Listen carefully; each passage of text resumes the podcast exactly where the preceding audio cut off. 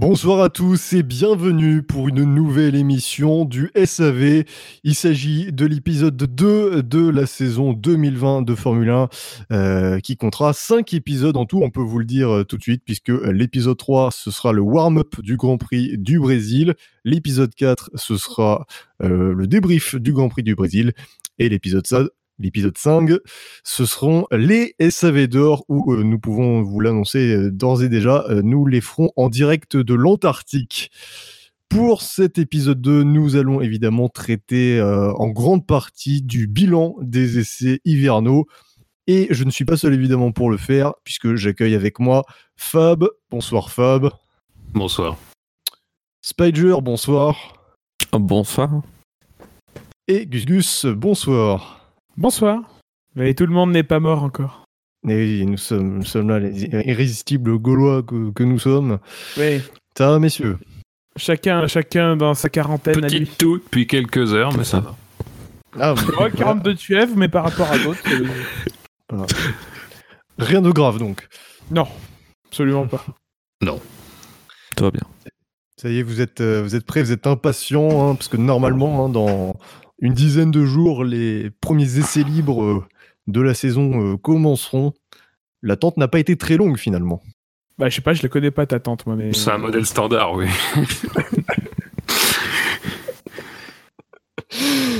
je vois que je vois que l'humour est déjà présent, c'est bien. Euh, non mais euh, 10 jours c'est très très long à l'heure actuelle, donc restons, restons sobres. Il peut se passer beaucoup de choses. 10 jours c'est 5000 5000 nouveaux cas. C'est beaucoup de voyages en avion. Alors justement, avant de parler euh, de ces essais hivernaux, on va être obligé de parler de l'actualité qui concerne non, euh, seulement le monde sportif, mais euh, toute la, planète entière. C'est le coronavirus. la dernière émission, on avait déjà traité, c'était, elle avait été enregistrée le 19 février, mais depuis, la situation s'est extrêmement dégradée. Euh, depuis le depuis dix jours, hein, on va dire, les les cas se sont multipliés en dehors de Chine. Hein, euh, paradoxalement, là où la Chine, il y a eu de y a eu de moins en moins de nouveaux cas euh, par jour, et eh bien en revanche, en Europe et notamment en Italie, il y a eu de plus en plus de nouveaux cas. Alors je vais pas pas donner les chiffres parce que je les ai pas, je les ai pas, mais en tout cas, il y a plusieurs centaines, plusieurs milliers de cas, notamment en Europe. Euh, on fait une petite aparté sur la MotoGP pour dire que le Grand Prix euh, du Qatar a été annulé, que le Grand Prix de Thaïlande euh, a été officiellement reporté. Donc voilà, déjà la MotoGP prend des mesures. Que peut-il se passer pour la Formule 1 Donc dans 10 jours, c'est le Grand Prix d'Australie. On sait, alors l'Australie, c'est pas forcément là où il y a le plus de de, de cas recensés, c'est pas forcément là où il y a la plus grande inquiétude. Là où c'est le problématique, c'est pour les transits, puisque pour se rendre en Australie, ben, on peut pas s'y rendre directement. Et euh, il y a des escales... Oui. Il y, a des, escales obligatoires. Hein. Euh, les principales, c'est Dubaï et Bahreïn. Euh, si on, si on de l'Europe à l'Australie, ça va. si on se rend de l'Europe à l'Australie, c'est principalement Dubaï ou alors Bahreïn. Et dans les deux cas, finalement, l'Australie interdit les, euh, enfin, veut mettre en quarantaine les gens qui, qui viennent de ces deux pays. Donc, euh, en quarantaine ou en quatorzaine? Oui, alors le mot quarantaine est toujours un peu complexe. Hein, c'est bah non, quarantaine, c'est 40 jours de. Oui, mais c'est passé dans le langage courant. Oui, voilà. Moi, je ne parle pas le langage courant. Non, mais je parle de bah, écoute, c'est la deuxième émission, n'emmerde pas les gens dès le début, quoi. Donc, euh, les organisateurs du Grand Prix Australie sont plutôt confiants pour l'instant, malgré, euh, malgré la menace qui plane. Donc, comment pourrait, euh, pourrait se dérouler la course? Étant donné les, restrictions euh, que le pays euh, met en place euh, depuis quelques jours bah, Il y a les restrictions du pays et les restrictions des pays où tu fais escale. Imaginons, tu as des restrictions de Bahreïn ou du Qatar, comme tu l'as dit, envers des pays de départ du genre l'Italie. Bah, ça pose des problèmes. La problématique sur le Grand Prix du Qatar en MotoGP, c'est que bah, le Moto 2 et la Moto 3 étaient déjà sur place Euh, mais euh, mais pas les MotoGP. Et les MotoGP il y a beaucoup de de- d'écuries qui sont basées euh, en Italie. Et, et et ils ont mis du coup je, je crois le Qatar a mis des restrictions par rapport au départ de- depuis l'Italie. Tous les gens qui arrivent Ouais. d'Italie sont mis en quatorzaine ou en quarantaine voilà. Ouais. donc c'est ça qui aujourd'hui pose plus la problématique que directement. euh, en tout cas, euh, voilà, c'est une- une partie de la problématique. Après, en F1, c'est pas très grave, je pense, si on se passe des écuries italiennes.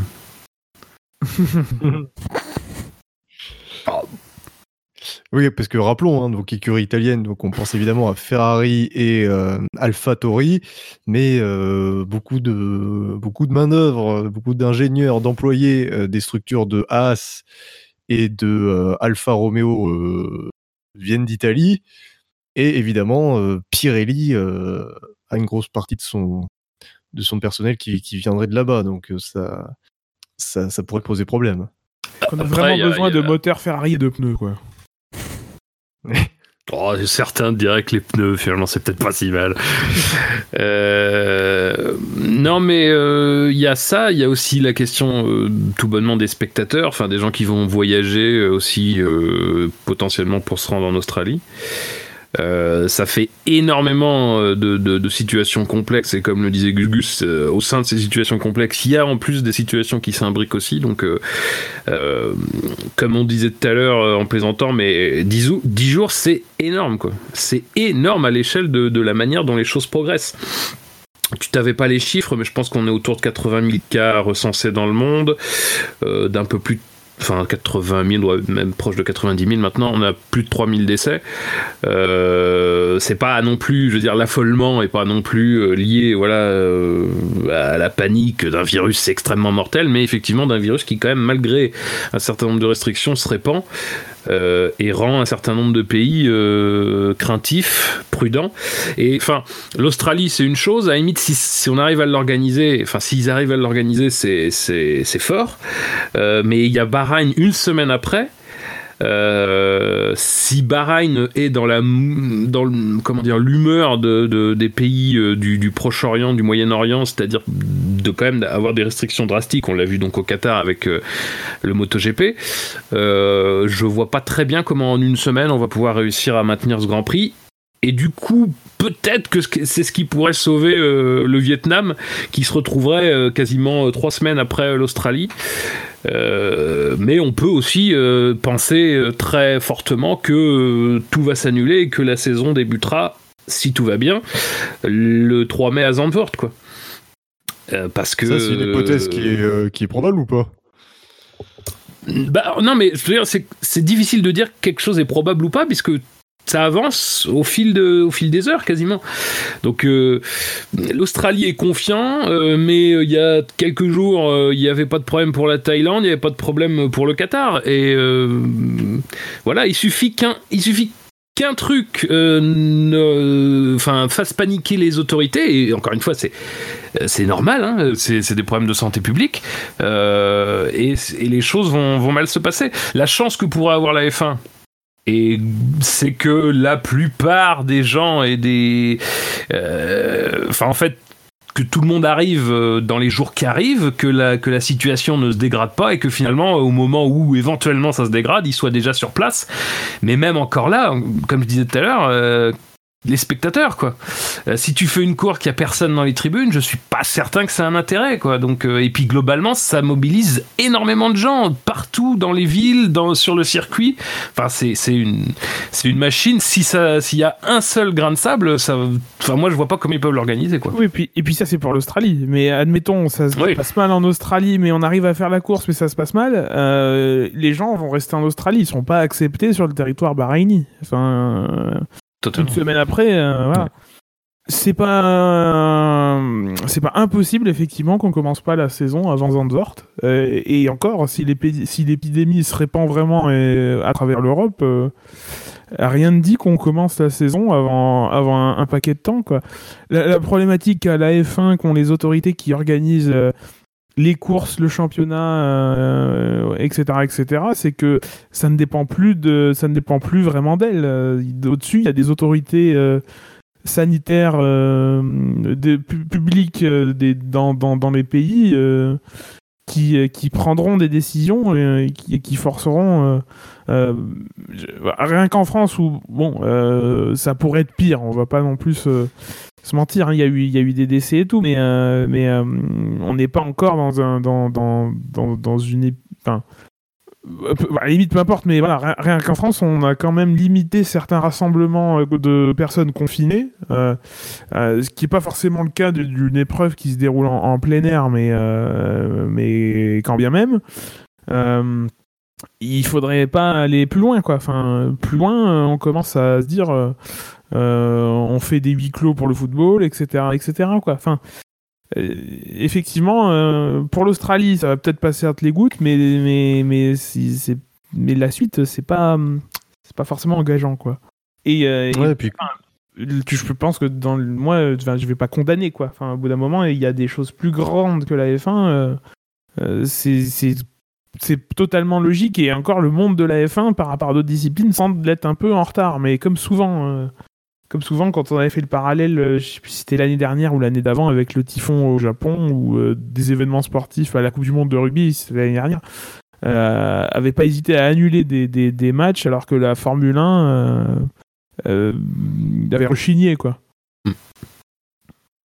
Et, Bah, ça, faut- comme le- faudrait pas que une fois que tout le monde euh, tout le monde est parti sur euh, vers l'Australie qui se qui que le- c'est à ce moment-là qu'ils qu'ils annulent le Grand Prix et que tout le monde soit bloqué euh, du coup en Australie quoi.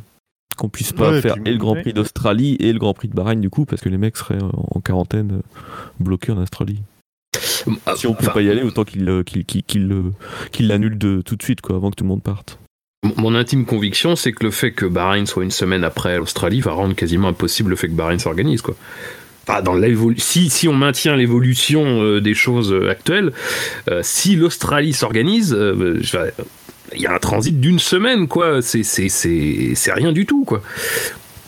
C'est rien du tout. Et le Vietnam, euh, le Vietnam, le problème du Vietnam, euh, c'est pas tellement que l'épidémie euh, fasse beaucoup rage là-bas, mais c'est surtout qu'il est quand même frontalier de la Chine, euh, ce qui pose un certain nombre de problèmes, pas forcément d'ailleurs toujours pareil hein, au Vietnam, mais aux pays vers lesquels tu vas revenir, quoi. Et donc c'est, c'est tout un truc qui va peut-être rendre l'organisation. je pense qu'on peut. Mon intime conviction, c'est que ça va quand même être compliqué de faire euh, une, des trois courses qui arrivent, mais si on arrive à faire l'Australie, je suis pas certain qu'on fasse les deux derrière, hein, sincèrement.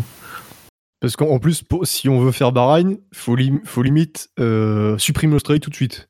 Parce que le temps, s'il y a une période où effectivement dans les pays du Moyen-Orient, il faut être, euh, et il faut observer un- une quatorzaine, c'est-à-dire qu'en gros, Bahreïn c'est le, c'est le 23, donc les essais le 20, 10, 19 pour arriver. Enfin, c'est, c'est, ouais, c'est quasiment foutu. hein. Euh, Il faut dans trois jours, il faudrait être sûr d'aller à, Bah- euh, d'aller à Bahreïn, mais tout de suite en première épreuve. Donc c'est, c'est pas possible. ouais puis on a vu ce que ça donne la dernière fois Bahreïn 2010 bon Oui, Excellente saison. Oui, mais il y a Bahreïn 2006 où c'était bien. ouais Euh, ici, je veux dire, oui, et puis euh, il y a aussi le fait que, de toute façon, effec- effectivement, on peut pas prévoir euh, le futur. Il y a même pas de plan B pour les écuries. Ils peuvent pas se dire, ouais, on peut annuler, passer par tel pays ou passer par tel pays pour, euh, pour le reste du calendrier. Je parle parce que, euh, Oui. voilà, peut-être que d'ici pour- trois semaines, ce pays-là, ben, on pourra plus y passer, etc. Donc, euh, pour le Vietnam ils peuvent pas arriver à pied par la Chine déjà oui.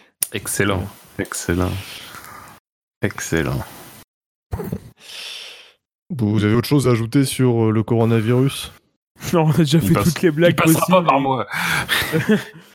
Oui. il paraît qu'il y a eu un record de fièvre à 49,3 mais euh, ça c'est des on dit euh, Et donc, le sponsor du Grand Prix d'Australie sera pas Foster, du coup. euh, Voilà, alors. pas. Parfois Foster, par contre. Corona, Foster, ouais, bon, bref. ah oui ah ouais, ouais, Ouais, ouais, j'ai voulu être subtil. C'est pas bon. Donc. Adrian Adrian ouais. de- devant, cet, devant cet échec, on va peut-être passer notre. euh, à la suite, sauf si vous avez autre chose à ajouter. Comme non tu veux. Comme tu veux. Ok, super. Est-ce que vous voulez parler euh, de, de Drive to Survive, juste évoquer, parce qu'on sait pas encore si on va faire une émission euh, spéciale sur la saison 2 de Drive to Survive? Qui, qui voulait en parler de Drive to Survive? Bah moi, alors, euh, moi je, je, je, je vois euh, les gens tweeter. Je vois, ils sont Ils dans sont les là campagnes. partout sur les réseaux sociaux. Oui. Et, euh, et moi, je dois dire que j'ai pas boudé mon plaisir. C'est, enfin, forcément, on, on retrouve les défauts, peut-être même exacerbés qu'on avait vus dans la saison, dans la saison 1. Euh, les effets spéciaux, les, les, les, les machins, les montages un peu douteux. Il y en a peut-être plus euh, que dans la saison 1. Euh, forcément, les acteurs sont un peu plus, euh, sont un peu plus au courant euh, du fait qu'ils sont euh, sous le feu des projecteurs. Donc ils en jouent. Euh, attention au spoiler. hein, bah, par contre, hein, il faut pour vous au- auditeurs, voilà, on va un peu dévoiler probablement Oui, Qui va être champion qui voilà, voilà, ce sera euh, ce sera les laboratoires Boiron euh, qui vont gagner la saison 2021 2020 euh, non mais voilà par exemple la rencontre euh, entre Steiner et, et Haas euh, enfin et, et, et Gene Haas euh, ben enfin et, vous pouvez pas me dire qu'il voit pas les caméras et que c'est pas et, que c'est pas un, un- voilà un, un truc qui est, qui est organisé et, et peut-être pas monté de toutes pièces mais qui est, qui est un peu théâtralisé quoi Euh, Un peu, un peu. hein. un peu. Si peu, si peu. Euh, pour le reste, euh, pour le reste, moi, je- j'ai bien aimé. Après, j'avais, j'ai pas d'attente particulière pour ce genre de choses. Si, enfin, si, si on devait être nous clients d'un média. Enfin, à la Formule 1, dédié à la Formule 1, on n'en créerait pas un. On, on ne serait pas acteur euh, d'un média. Enfin, je parle de moi en particulier. Après, je je sais pas ce qu'en pensent les autres, mais Oui, surtout toi. euh, surtout moi. Euh, voilà. Enfin, c'est bien. pff, moi, je- Après, moi, je suis bon public. Voilà. Donc, donc, je- Ouais. Sans doute, je suis sans doute un gogo. Voilà. Oui, je Voilà. pense. Merci, Fab. Non mais non mais euh, bon, je comprends. C'est, c'est- je pense que c'est voir sous différents aspects, l'aspect divertissement, l'aspect euh, éventuellement coulisses. Il y en a, faut pas, faut pas mentir non plus. Après, enfin, moi j'étais comme toi, j'en attendais pas grand chose. Bon bah, euh, j'ai constaté qu'effectivement c'était pas grand chose. Donc euh, après, j'ai pas grand chose à dire de plus que ce que j'ai dit sur Twitter. Je vais pas euh, faire très long dessus. Moi, j'ai trouvé qu'effectivement euh, dans le Arrobas sur la underscore F1. tout à fait, merci. Euh, j'ai trouvé que sur la forme, ça, oui, bah, les défauts en fait qu'on avait déjà soulignés euh, l'an passé, c'est-à-dire un montage discutable, des effets sonores euh, insupportables. Bon, bah, elles sont là. Moi, je trouve encore pire. Je trouve que ça dénature un certain nombre de situations qui se veulent être des situations en coulisses et tout. Donc, du coup, parfois fait perdre à peu près le seul intérêt que peut avoir la série. Sur le fond, bah, écoutez, encore une fois, vous faites le tri entre ce que vous savez déjà, euh, ce qui est. Enfin, ce qui sont des choses qui sont dites pour de la communication vraiment. Euh, les, séquences qui ne sont pas des vraies séquences euh, de vie intime, machin, il reste pas grand chose de cette fameuse plongée dans les coulisses qu'on nous promet parce que on dit que c'est grand public, mais en même temps, faut bien appâter les gens qui sont euh, des passionnés. Donc, on te promet une plongée dans les coulisses. Bah, moi, je suis désolé, mais c'est pas une plongée dans les coulisses, ou alors très peu, très en surface. Quand on te montre des, des, des scènes qui sont vraiment dans les coulisses, c'est extrêmement en surface, extrêmement polissé. C'est très rarement des scènes où vraiment se joue vraiment quelque chose euh, qui n'est pas de la communication. Il y en a. Oui, il y en a, mais c'est très rare. Euh, voilà. Après, bah, moi, j'ai pas, j'y trouve pas mon compte. Je constate que c'est quelque chose qui, euh, visiblement, auprès des gens qui suivent pas la F1 de près, fonctionne. Après, c'est aussi quelque chose qui fonctionne, mais qui, je suis pas certain, fa- fasse venir les gens à la F1. Hein, euh, c'est pas un aspect que je m'étais beaucoup, c'est pas une question que je m'étais beaucoup posée en réalité, mais euh, j'ai lu beaucoup de réactions de gens qui disaient ouais c'est génial et tout. Je m'intéresse pas du tout à la F1, mais euh, j'ai bien aimé la série. Alors bon, est-ce que ça remplit vraiment son rôle finalement en dehors d'être d'être un vaste plan de communication? Et encore, je dis vaste plan de communication, c'est une série qui fait 5-6 heures, hein, et qui enfin, encore une fois, qui pour une série qui fait si peu, et qui, bah, je sais pas, ça mobilise quand même une équipe euh, au minimum sur un certain nombre de courses, bah, je sais pas, ça fait quand même, c'est quand même l'edge hein, comme résultat, je trouve. Surtout que beaucoup de séquences sont quand même des séquences reprises des courses, donc c'est de la réalisation F1, sont repris de certains médias. Enfin, bon, c'est vraiment, vraiment, vraiment euh, pas entièrement des images euh, de leur part, quoi. Donc, bon, voilà. Pas accroché du tout. Je me suis endormi au bout de, je sais pas, 5 épisodes. J'ai failli ne pas les re-revoir. Je l'ai fait quand même. C'est pas de genre un avis Ouais, bah après, non, bah, bon, ça, ça a été dit.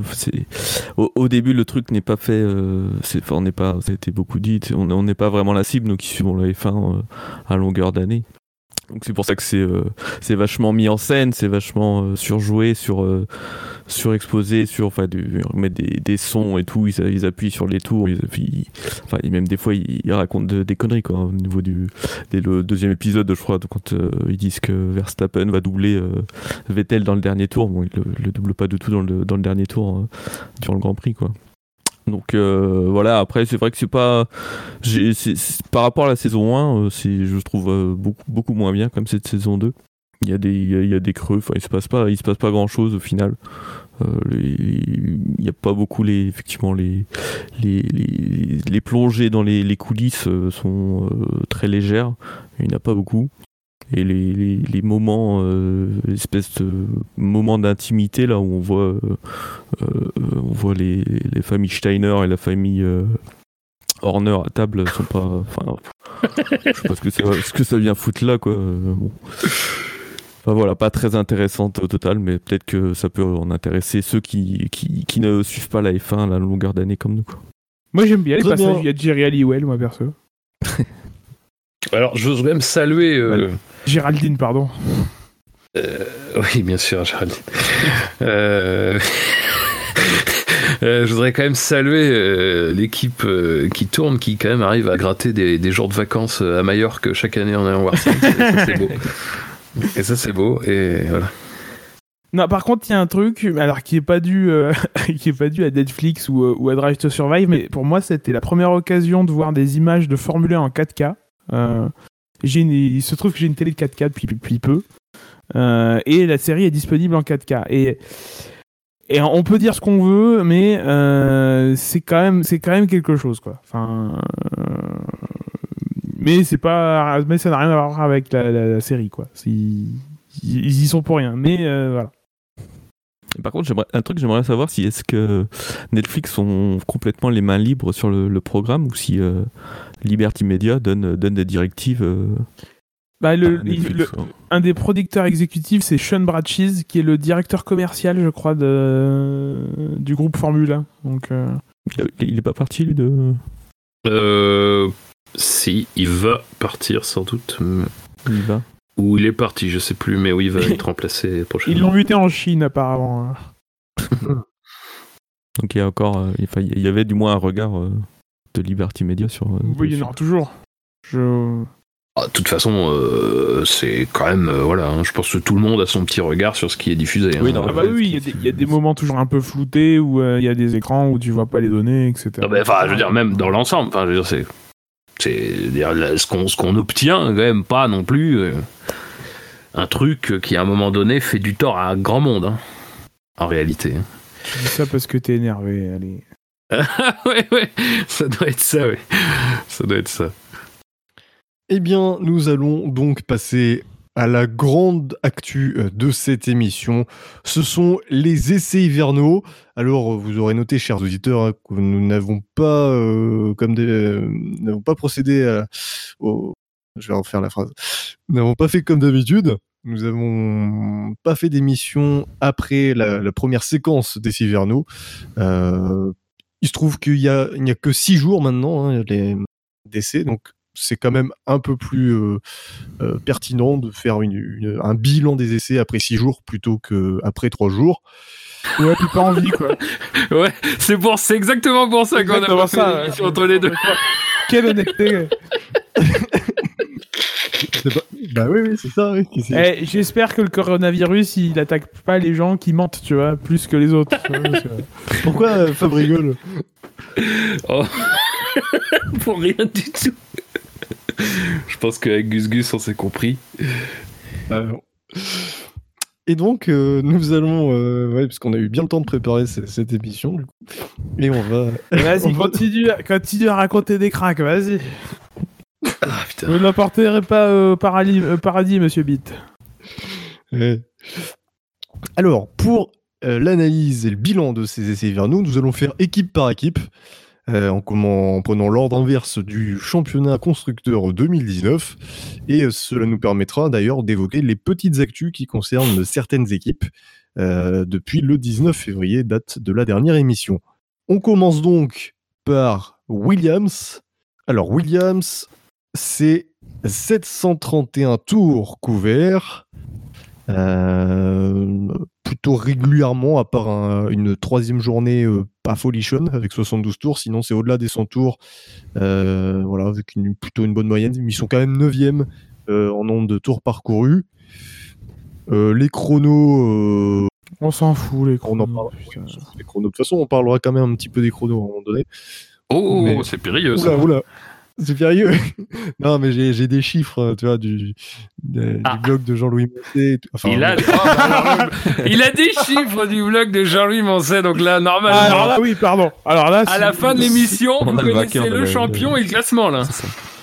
Non, non, s'il y a des chiffres. Pardon, excusez-moi, je voudrais m'excuser pour, avoir- pour avoir rayonné sur les chronos. S'il y a des chiffres du blog de Jean-Louis Moncey, alors là, il faut qu'on évoque ça absolument. Veuillez pardonner mon outrecuidance. Euh, évidemment, j'ai j'ai été insolent hein, sur cette action, mais voilà, je... c'était trop tentant. Je vais demander la VAR.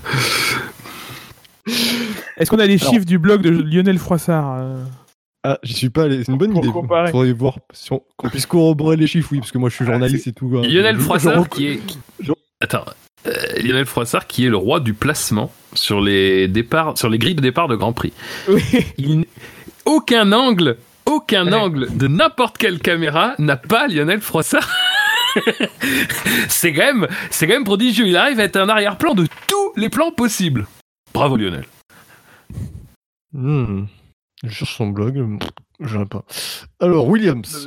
En fait, ça fait longtemps qu'il a fermé le blog de Ah, d'accord, d'accord. C'est pour ça. Donc, Williams, des essais bi- bien mieux que l'année dernière déjà. Bah forcément, quand Oui. t'arrives le, le premier jour et que tu, et que tu roules, bon, c'est... voilà quoi. Puis que t'as un pilote qui peut te piloter avec les deux mains, bon, c'est... Et oui. Ah, c'est bon, allez, c'est bon. Allez, Ah là relisez, là réécoutez ce que j'ai dit sur, euh, sur Robert Kubica. regardez. On peut Mais rigoler. les gens hein. n'écouteront pas, tu le sais bien. Mais les gens, En plus, tu donnes les- même pas les l'émission, gens- t'es pas Les précis. gens tapent- zappent tes passages de toute façon. Ils écoutent en x3. Bien sûr. Ah, vous êtes pas, vous êtes pas très motivé hein, pour parler. Mais qu'est-ce que tu veux qu'on te dise en fait? Enfin, euh, Bah, Je sais pas, votre sentiment sur, euh, sur Williams. euh, bon, C'est vrai qu'ils pas- ont été assez discrets. On a, ils se sont remarqués en rien finalement.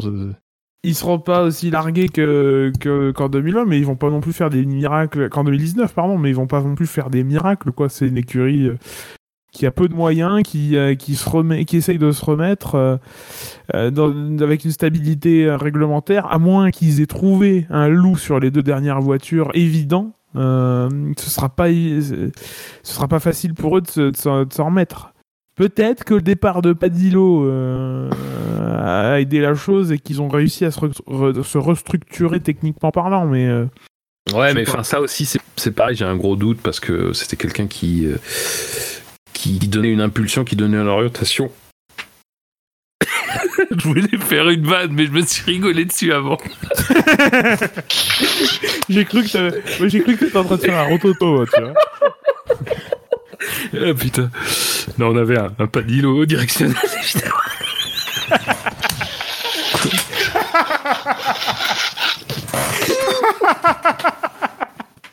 J'ai pas compris.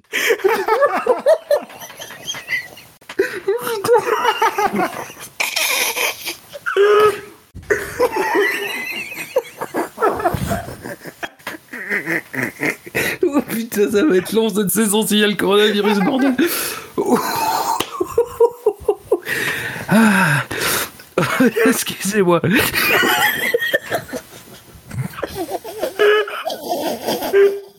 commence mal la saison. Oh putain, oui. Oui, c'est très mal ça. Pardon.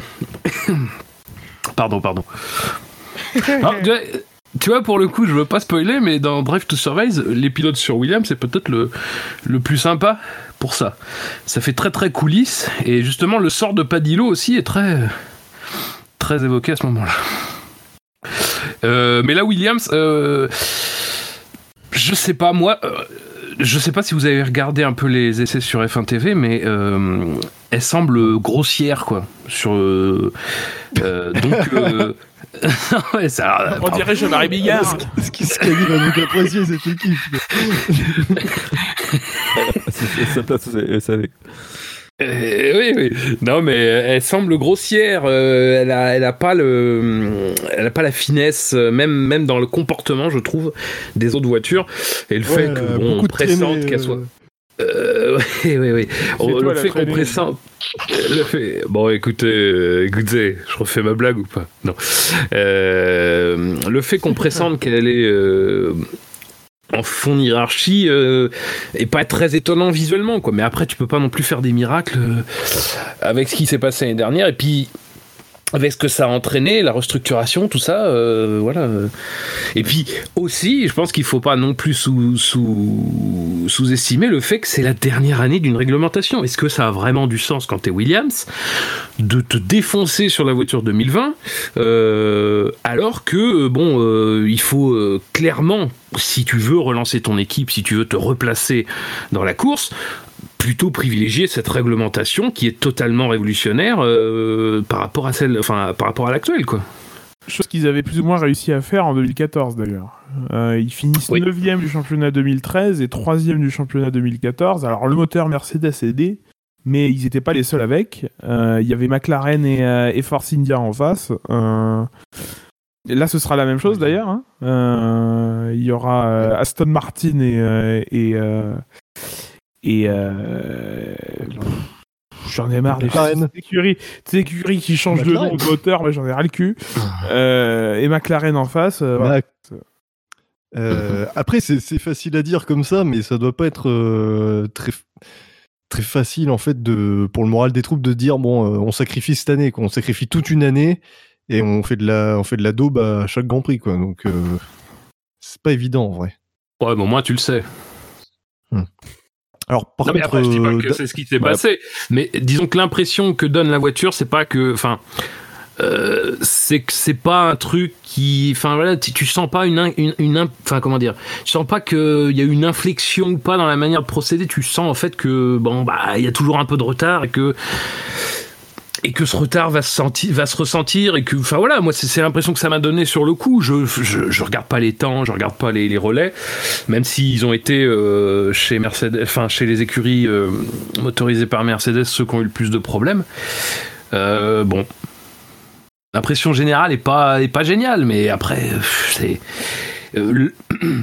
Elle reste meilleure que les années précédentes quand même. Oui, oui, non, mais ils ont beaucoup mis en scène aussi leur retour, euh, enfin leur retour, le fait qu'ils étaient finalement en piste le premier, dès le premier jour. D'ailleurs, ils ont même été les premiers, donc ça, on voit que ça, enfin, c'était même plus en fait que, que, que juste pour euh, en parler pour l'anecdote. C'était vraiment quelque chose qui avait un peu hanté euh, le, le début de saison dernier, euh, de saison dernière, et donc. Voilà, euh, je pense que la réussite de Williams, c'est d'avoir, euh, en fait, de, de s'être remis sur les rails, quoi. Pas, ça va pas déboucher, je pense, sur euh, beaucoup de points non plus. hein, je- Ils ont qu'à faire concurrence à la SNCF si c'est ça. le- il y a eu une tentative de blague. là. Ouais, mais j'ai fourché. c'est sans doute ça qui a fait que. ça ne peut être que ça.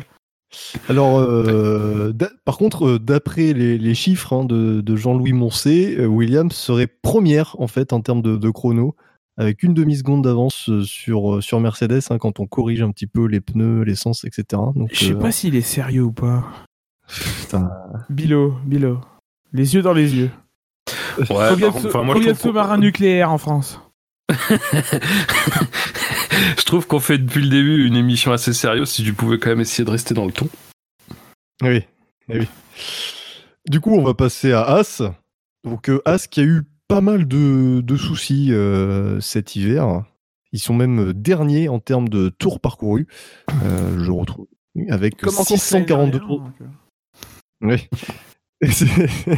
Donc 642 tours parcourus, c'est euh, à titre d'indication euh, euh, 260 de moins que Mercedes qui sont premiers et surtout 90 de moins euh, que l'avant-dernier qui est Williams. Donc euh, ça n'a pas été d'une fiabilité exceptionnelle. Il y a eu, un jour où ça s'est très bien passé, c'est le deuxième jour. Le troisième jour a été catastrophique avec seulement 50 tours et après ça tourne dans les entre 100 et 110 tours en moyenne, ce qui est finalement assez assez moyen comparé à la, à la, moyenne justement de de cette euh, de cette intersaison. C'est faible, mais il faut rappeler ce qui était catastrophique dans les années 2014, 2015, 2016. Euh, C'était les là, journées de là, McLaren où euh, il y avait 7 tours en un jour parce que euh, on- il y avait une panne, on ne savait pas trouver. la- C'est la première journée pour les moteurs Renault en 2014. Enfin, c'est euh, g- globalement, il faut quand même euh, voir les progrès qui ont été accomplis depuis les années précédentes. Aujourd'hui, surtout alors du fait de la stabilité euh, réglementaire, la première journée, euh, il y a des gens qui ont fait 150 tours. quoi. C'est juste, euh, c'est monstrueux. C'est longtemps resté le, le- le jour où il y a eu le plus de tours d'ailleurs. C'est juste la dernière journée qui a délogé ça, mais je crois qu'on a 1350 tours la première journée quoi. Les deux premiers jours d'ailleurs, si, euh, si Alfa Romeo s'amuse pas à faire son test de, euh, de consommation d'essence le soir, euh, il n'y a pas de drapeau rouge. hein. ouais, Aucun c'est- drapeau rouge. Ce qui est incroyable, quoi. Enfin, C'est-à-dire aucun problème technique sur des, voit- des, voi- des voitures neuves. Enfin, euh, pendant euh, pendant 8 heures quoi. Quasiment 16. Mais bon, malgré tout, euh, As a été Oui, oui, oui, oui, oui, oui, tout à fait, il y a peut-être eu des petites alertes. Donc euh, rien à ajouter sur As, euh, parce que voilà, même si effectivement, euh, relativement à 2014, c'est, c'est, il, il tourne beaucoup, euh, malgré tout, on est en 2020 et... euh, As par rapport à Ils sont, 2014, euh, il tourne beaucoup plus, oui. oui, mais oui. mais voilà, quand, euh, comparé aux autres équipes 2020, bon bah c'est, c'est- ça a été des essais chaotiques. Après, ils ont eu aussi euh, des sorties de piste, Euh, notamment celle euh, très coûteuse et pas de leur fait, de... enfin pas de leur fait. C'est dur à dire, mais celle de Magnussen le, troisième jour, euh, où il, subit une, explosion du pneu au moment où il est dans les virages 7 et 8. Très plaisant. Qui, mine de rien, bah, leur a coûté quasiment tout l'après-midi de roulage. Et puis il y avait eu la veille une sortie de, de Grosjean aussi, qui avait coûté aussi une partie de l'après-midi. Enfin, ça n'a pas été de tout repos euh, et un peu de leur fait. Enfin, c'est pas forcément que des problèmes techniques, mais c'est vrai que globalement, malgré tout, ils ont assez peu roulé, oui. euh. je crois qu'il y a eu un problème de. Non, je sais plus. Il y a eu un problème électronique aussi dans la deuxième semaine qui leur a coûté du temps de roulage. Enfin, ouais. Fucking Et puis, hell. et puis globalement, euh, là où ils avaient fait forte impression l'année dernière, alors bon, euh, on sait ce que ça, on sait ce que ça a donné l'année dernière de faire, forte- faire forte impression. Mais moins cette année, moins cette année, et tu sens pas euh, non plus la même, euh, le, enfin comment dire, la, la même positivité de la part de l'équipe quoi globalement. Euh, et la As, c'est vrai, est pas non plus très très impressionnante en piste. Quoi. Enfin, il y a des voitures qui semblent plus impressionnantes que la As. Alors, encore une fois, c'est des impressions. Hein, je... Mais oui, la As, c'est pas. c'est- enfin, je sais pas. Elle fait aussi très grossière. Encore une fois, euh, je- j'en reviens un peu à ça, mais. euh, Ouais, ouais, non, mais je, je, je sais, c'est c'est bizarre, c'est bizarre de le dire, mais il y a, y Ça a- ressemble y a- pas trop y a- en même temps. Il y a, quelque chose qui, je sais pas, il y a pas je sais pas dans son comportement elle est pas très quand tu vois en fait Grosjean qui euh, est et quasiment euh, souvent à bloquer les roues. Quand on sait que lui, le freinage, c'est vraiment un truc, euh, c'est vraiment déterminant dans sa manière de piloter, euh, tu te dis, bah non, ça, enfin pour les essais, je pense que c'est ceux qui ont bloqué, le plus de roues, quoi. Et c'est quand même un petit peu inquiétant. en matière de comportement quoi. Mais après c'est que Barcelone, c'était des conditions toujours pareilles, froides et tout, on verra, mais l'impression laissée pas est pas géniale. C'est bon pour Ross Ouais, on en a parlé comme as. très bien. Euh... Eric, on va... Oui, bien sûr. On va, on va passer à Alfa Romeo. Alors, Alfa Romeo, euh, qui est huitième en termes de tours parcourus. De toute façon, entre le troisième et le neuvième, ça se tient en, en, une distance d'un Grand Prix, hein, finalement, en 60 tours. Donc, c'est quand même assez équilibré euh, de ce côté-là. Mais Alfa Romeo est huitième. Et euh, euh, alors, pas, pas trop de pas de journée noire pour Alfa Romeo, hormis le, cinquième jour où ils ont fait moins de 100 tours. Sinon, ça a été, euh, enfin, ils ont eu quelques soucis quand même. J'ai l'impression qu'ils laissent le même même sentiment que pour Us. Même si eux, ils ont, tenté, ils ont, tenté, plus de plus de tours avec plus de simulation qualif. Je sais pas, moi j'ai envie de demander à Fab si la voiture est grossière ou pas, quoi. On n'a plus besoin de Grid Girls du coup. bien. Les voitures tiendront elles-mêmes leurs panneaux. Non, mais euh, le, cinquième jour, oui, c'était la, sortie de piste de Giovinazzi. Alors, il a réussi à se sortir des graviers, mais il a, il a foutu des, des morceaux de carbone partout en repartant, donc euh, drapeau rouge quand même. Euh, bah, je sais pas. Là, bah, de toute façon, là, on entre dans une zone euh, où ça va. Oui, alors ça va sans doute se battre dans le milieu de peloton. C'est-à-dire que le milieu de peloton de, en F1 depuis quelques années, c'est quand même euh, un peu. Il y a un peu tout le monde. Hein. Euh, moi, je ressors avec ces essais, j'ai pas grand chose à dire sur, sur Alfa Romeo, très sincèrement. C'est. S'ils ont du rythme, bah, ils l'ont pas forcément beaucoup montré, mais en même temps. Euh, globalement, on peut quand même euh, noter que ces essais ont été très très très calmes, très plats. Il n'y a pas eu d'excitation euh, sur les chronos. Ça, ça a travaillé assez sérieusement chez toutes les équipes. On a l'impression que qu'aucune n'a véritablement dévoilé un, tout leur potentiel, quoi. Tout son potentiel. C'est c'est vraiment difficile de, de faire des analyses. Ouais, puis enfin, évidemment, après, c'est le jeu des essais et tout, et, mais on sait que il euh, y, a, tout un tas de petits paramètres, euh, notamment côté unité de puissance, euh, qui font que, en plus, globalement, des programmes dont on sait rien, il est difficile de, se dire, tiens, ça c'est impressionnant, ça ça l'est pas et tout. Enfin, on sait que Ferrari, visiblement, c'est un peu sur des œufs. On sait que Mercedes, la deuxième semaine, visiblement, ils ont quand même essayé de faire attention à pas casser. Il euh, n'y a pas de. Il y, a vraiment. C'est très difficile. C'est d'autant plus presque étonnant que, que en fait on n'ait pas euh, eu ces moments un petit peu d'excitation même s'il y en a eu certains sur les deux derniers jours évidemment mais euh, et même Mercedes a, un peu, voilà, un petit peu euh, bougé les, enfin, fait avancer les lignes de la première semaine de manière euh, très étonnante.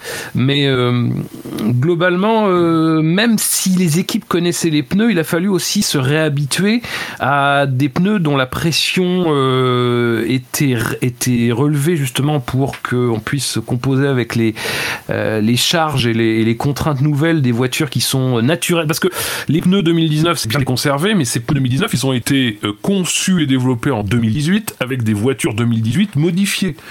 Euh, donc Aujourd'hui, même si effectivement on n'a pas changé de pneus dans, entre 2019 et 2020, on a changé les pressions de pneumatiques et Pirelli va s'assurer qu'il n'y ait pas de problème de ce côté-là.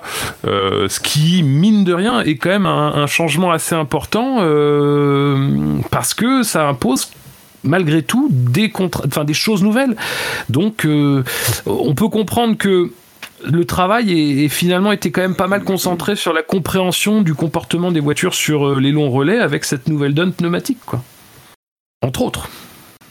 Je reviens sur ce que tu as dit sur les chronos.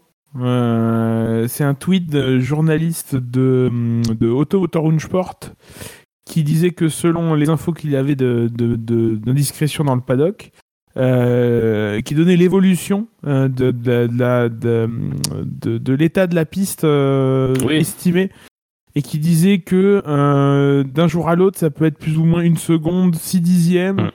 et que rien que ça rendait la, la- la- la lecture des chronos compliquée, sans parler de- des quantités d'essence, des composés de pneus, euh, euh, du vent, de, etc. Enfin voilà. Ça- La pluie qui a gommé la piste aussi. la euh, pluie, etc. Voilà, c'est ça. Donc, toujours être très euh, précautionneux quand on manipule des, des chronos. euh.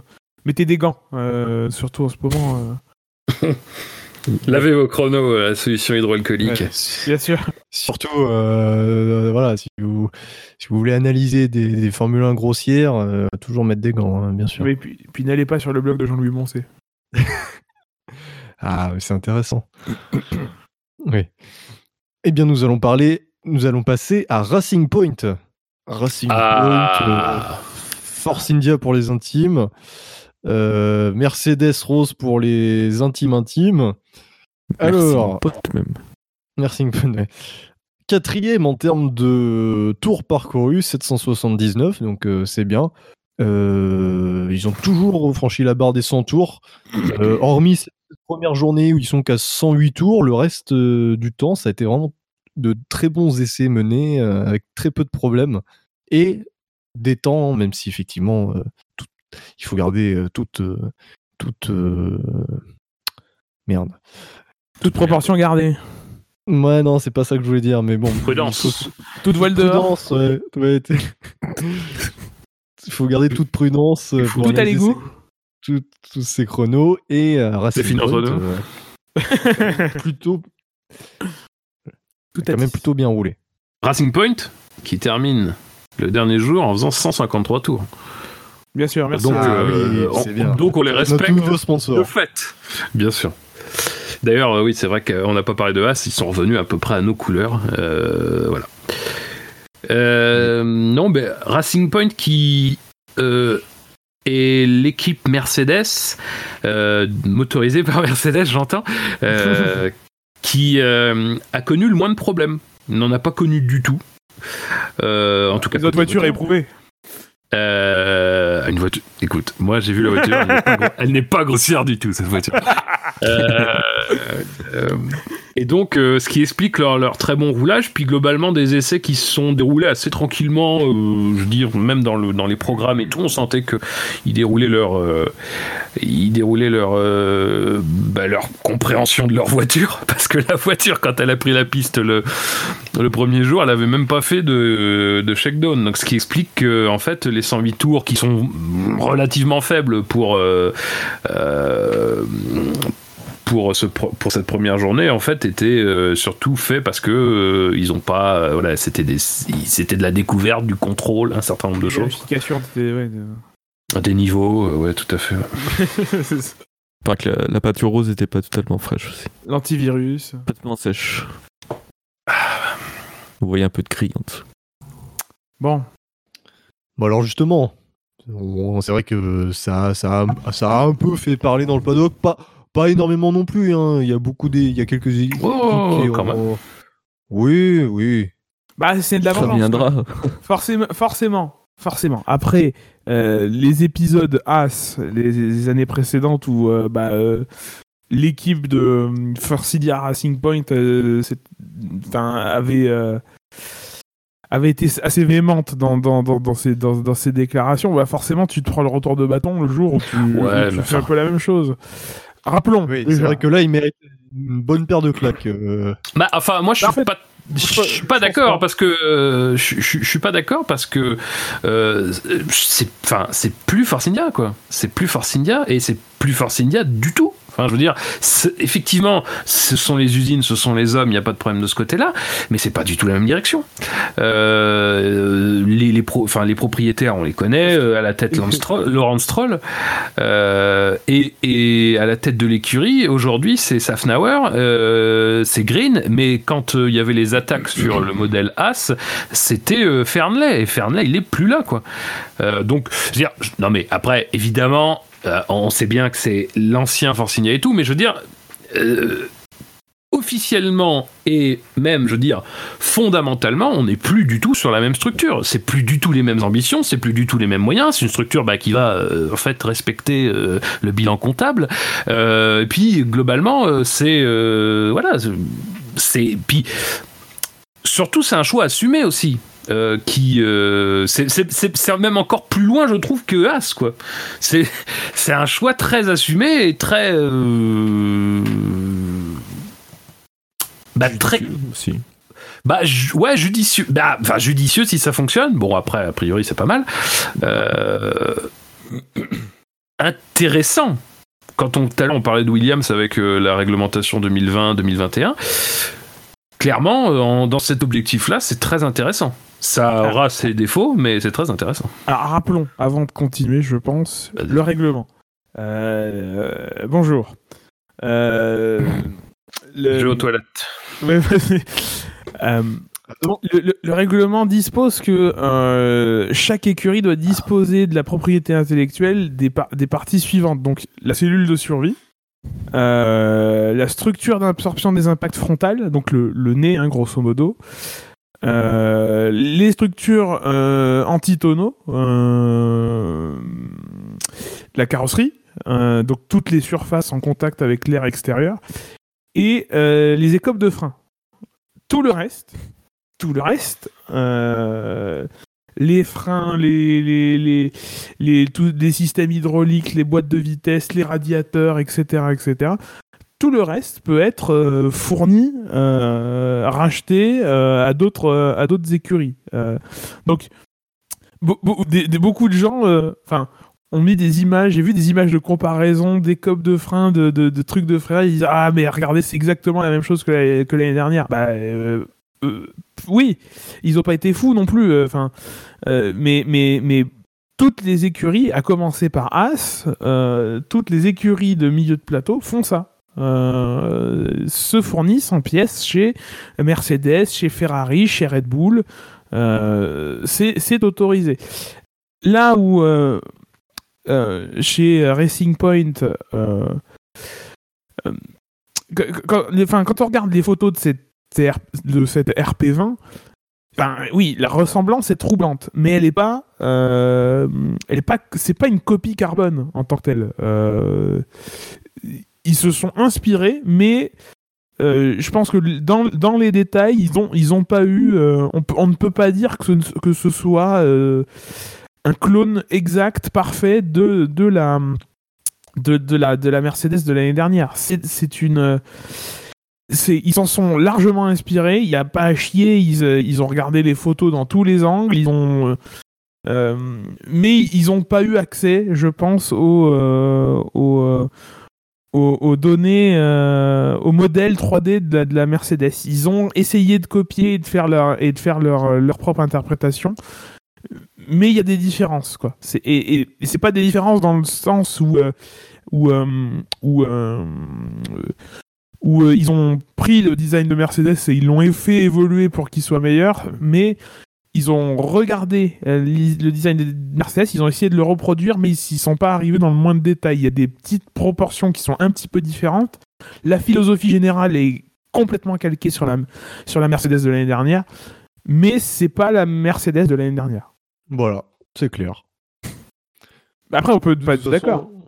Non, mais de toute façon, oui. Après, voilà, il y a, y, Renault et McLaren qui ont un peu protesté, mais euh, il y a Renault qui a parlé de, danger pour la Formule 1, mais euh, ah oui, mais ils ont qu'à faire une, meilleure voiture avec le pognon qu'ils mettent aussi. Hein.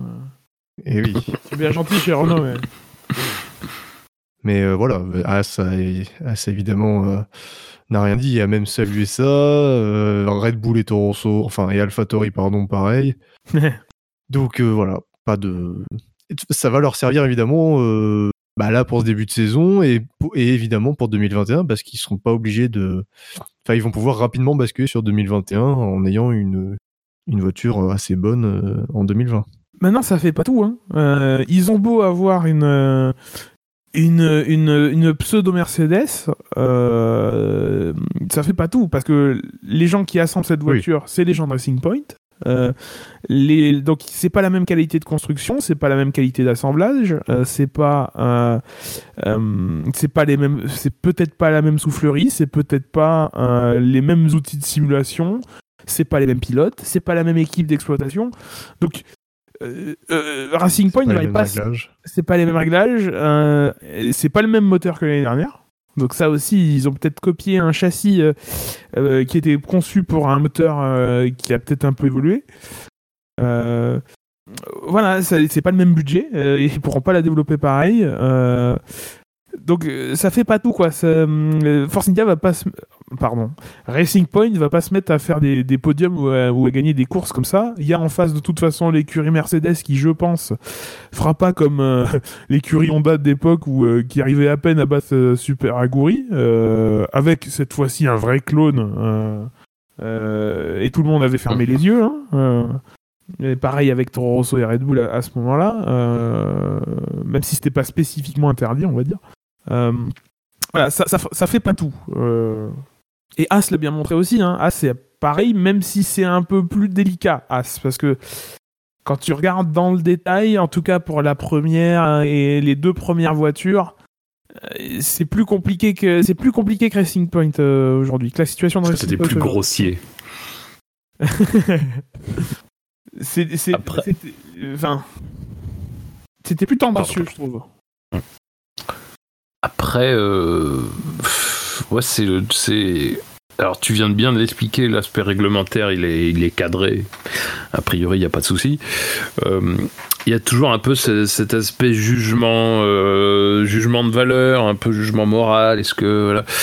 Mais enfin, moi, par exemple, j'ai aucun problème avec ça parce que l'histoire de la F1 depuis ses débuts, c'est aussi parfois carrément des voitures complètes construites par un constructeur qui était engagé par une autre écurie.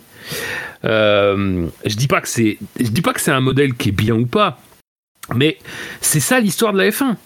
Euh, et c'est, enfin, il y avait des voitures qui, y avait des écuries qui couraient avec des voitures de l'année dernière, il y avait des, des écuries qui arrivaient à avoir la voiture de l'année.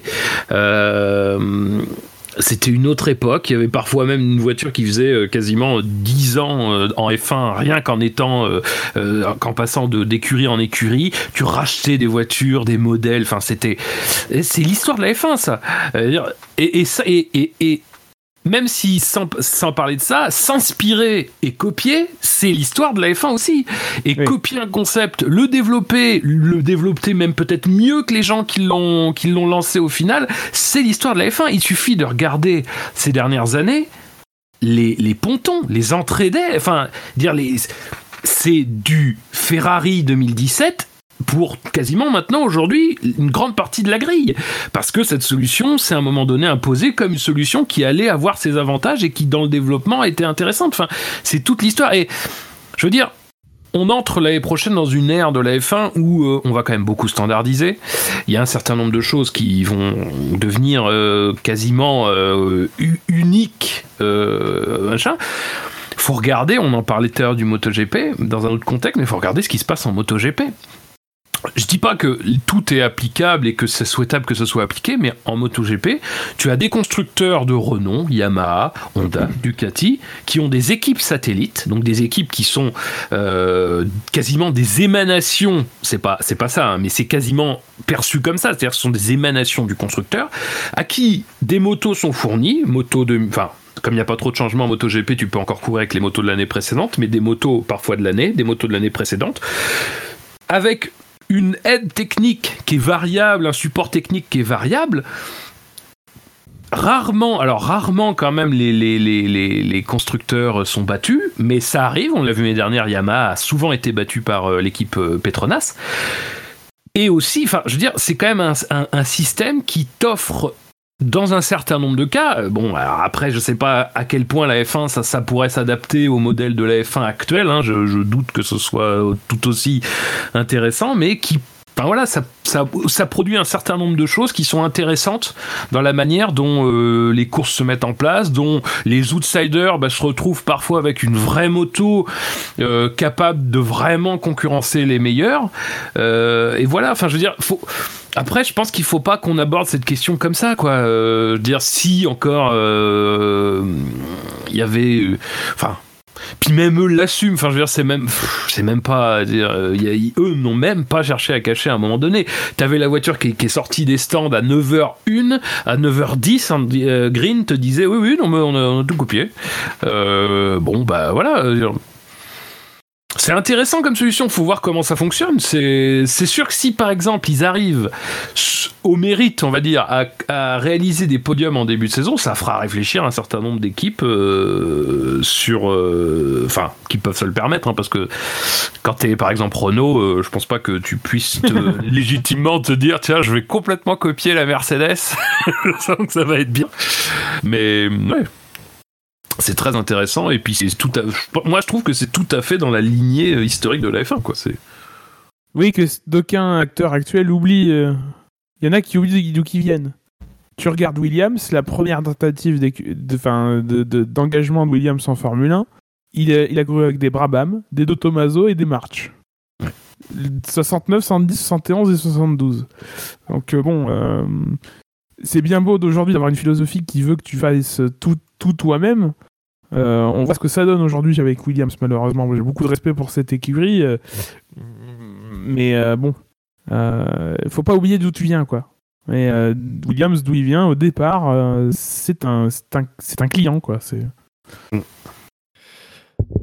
Passons à présent à AlphaTauri, qui ne se nomme donc plus Alfa Romeo. Toronto, pardon. Quel pédagogue. Il va avoir un César, c'est ça que tu dis AlphaTauri, euh, sixième en termes de, euh, de tours parcourus, 765 boucles.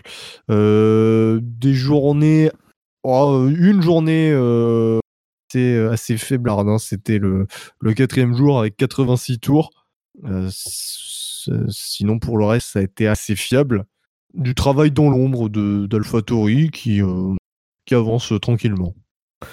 AlphaTauri qui, je crois me souvenir, a fait euh, 3 ou 4 jours au moins, si ce n'est 5, avec euh, une même unité de puissance. C'est Honda qui l'avait évoqué, je sais plus exactement ce qu'ils avaient dit, mais euh, ce qui contrastait d'ailleurs pas mal avec euh, au minimum Ferrari et Mercedes.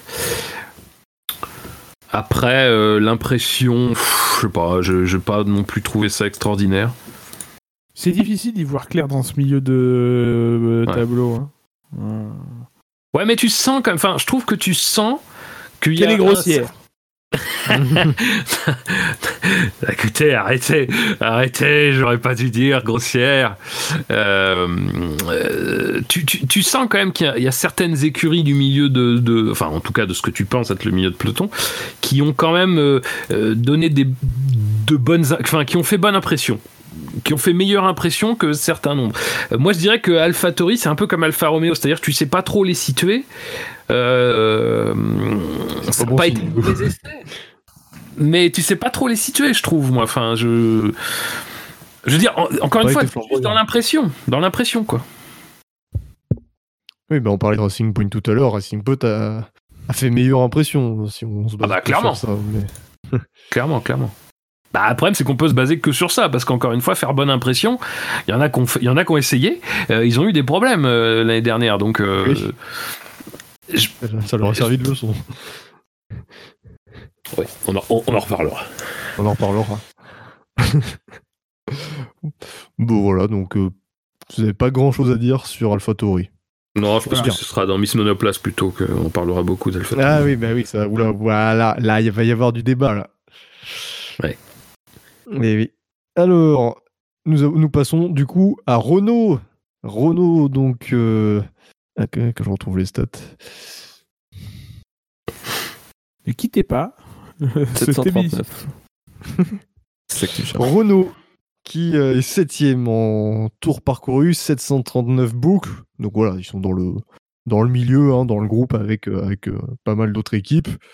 Euh, Renault qui a, qui a pas connu des essais de tout repos, hein, avec euh, quelques soucis. Et puis, euh, semble-t-il, dans les premiers jours, une, une, incapacité à pouvoir euh, modifier la voiture selon le pilote euh, qui allait euh, rouler. euh, une incapacité à le faire dans en peu de temps. hein. Ils ont perdu du temps de roulage visiblement lors des premiers jours, juste en changeant tout simplement le, euh, la configuration du baquet euh, selon que, que c'était pour Ricardo ou Ocon. Donc c'est regrettable. Pas les- à cause du gabarit? J'ai pas suivi cette histoire. Oui, oui, à cause du. Ah ouais. Bah ouais, ils ont perdu. euh, ils perdaient quand même à chaque fois quasiment une heure. hein, euh. Alors après, euh, nous, on nous disait ça. Euh, le dernier jour, ça s'est fait euh, très rapidement. Alors, on va me dire, c'est le retour d'expérience. Euh, après, on les croit, on les croit pas. Enfin, je, moi, je trouve quand même ça très bizarre. Je trouve quand même ça très bizarre. Est-ce que c'était pas des changements plus profonds et tout? Enfin, ça m'a paru étrange, moi. Les- Le premier jour, euh, tu, enfin, au premier ou le deuxième jour, tu commences, tu perds une heure et quelques en, en changeant de pilote. euh, bon, surtout que t'as quand même une pause d'une heure. Donc, en gros, Bah, C'était un, j'étais un peu sceptique, personnellement, sur les explications qu'on nous donnait. Déjà, ils ont pas eu le temps de peindre la voiture. Euh, Ah, ils l'avaient peinte, mais ils ils se sont retirés la peinture après. Que pour leur, leur journée de tournage, leur journée de, tournage, ils avaient peint la voiture euh, Ouais. avec du jaune. tellement con.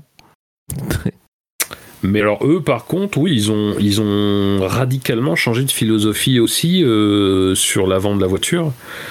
Euh, Mhm. en adoptant quelque chose qui se rapproche de. Alors, je veux pas, je veux pas dire trop parce qu'après on, on rentre un peu dans le territoire de Miss Monoplace. Euh, mais pour le coup, euh, oui, c'est, on le pressentait un petit peu dans ce que disaient Ocon et Abitbull au lancement de la saison. C'est-à-dire que oui, on n'est pas sur une voiture qui est simplement une évolution. Elle change quand même beaucoup de choses. D'ailleurs, je sais pas si vous aviez lu ce qu'avait dit Abitbull sur, sur, sur la nouvelle philosophie, le nouveau travail d'Enstone et tout. Euh, mais effectivement, si ça a été, si c'est ça le fruit, oui, on change quand même tout à fait de, de, de, de- de vision des choses, quoi. Ouais. Ils ont recruté plein d'ingénieurs chez Racing Point. Ouais, C'est une copie de la. Racing Point qui est une copie de la Mercedes. Ouais, nouvelle, nouvelle philosophie de travail hein, chez Renault. euh, on s'a- on s'amuse plus à copier bêtement euh, ce que font ce que font les autres sans réfléchir. Maintenant, on analyse un petit peu comment on va faire. C'est bien. euh, C'est une écurie qui avance, euh, qui va peut-être prétendre à, à rouler en Formule 1 un jour. C'est c'est bien. La- dureté. Ah ouais, c'est- franchement, c'est- c'est incroyable. Non, mais les, les propos David Bull hein, lors de lors de la présentation de la Renault, c'est c'est exceptionnel quand même. Rappelons, une interview, une excuse hein, à Cyril Abitboul. Mais après, je trouve que bon, c'est pas l'objet de, cette émission ce soir, mais c'est quand même, je trouve assez intéressant parce que je pense que ça, montre euh, à quel point Enstone c'est quand même plus compliqué à gérer qu'on pense, à mon avis, et que euh, c'est presque une, c'est presque un état dans l'état Enstone, parce qu'Enstone c'est quand même une usine qui a, euh, qui quand même a eu beaucoup de réussite. Euh, depuis les années euh, Benetton, depuis les années Renault, euh, deuxième, deuxième passage en F1, euh, et qui a eu beaucoup de réussite aussi, même avec Lotus, avec peu de moyens,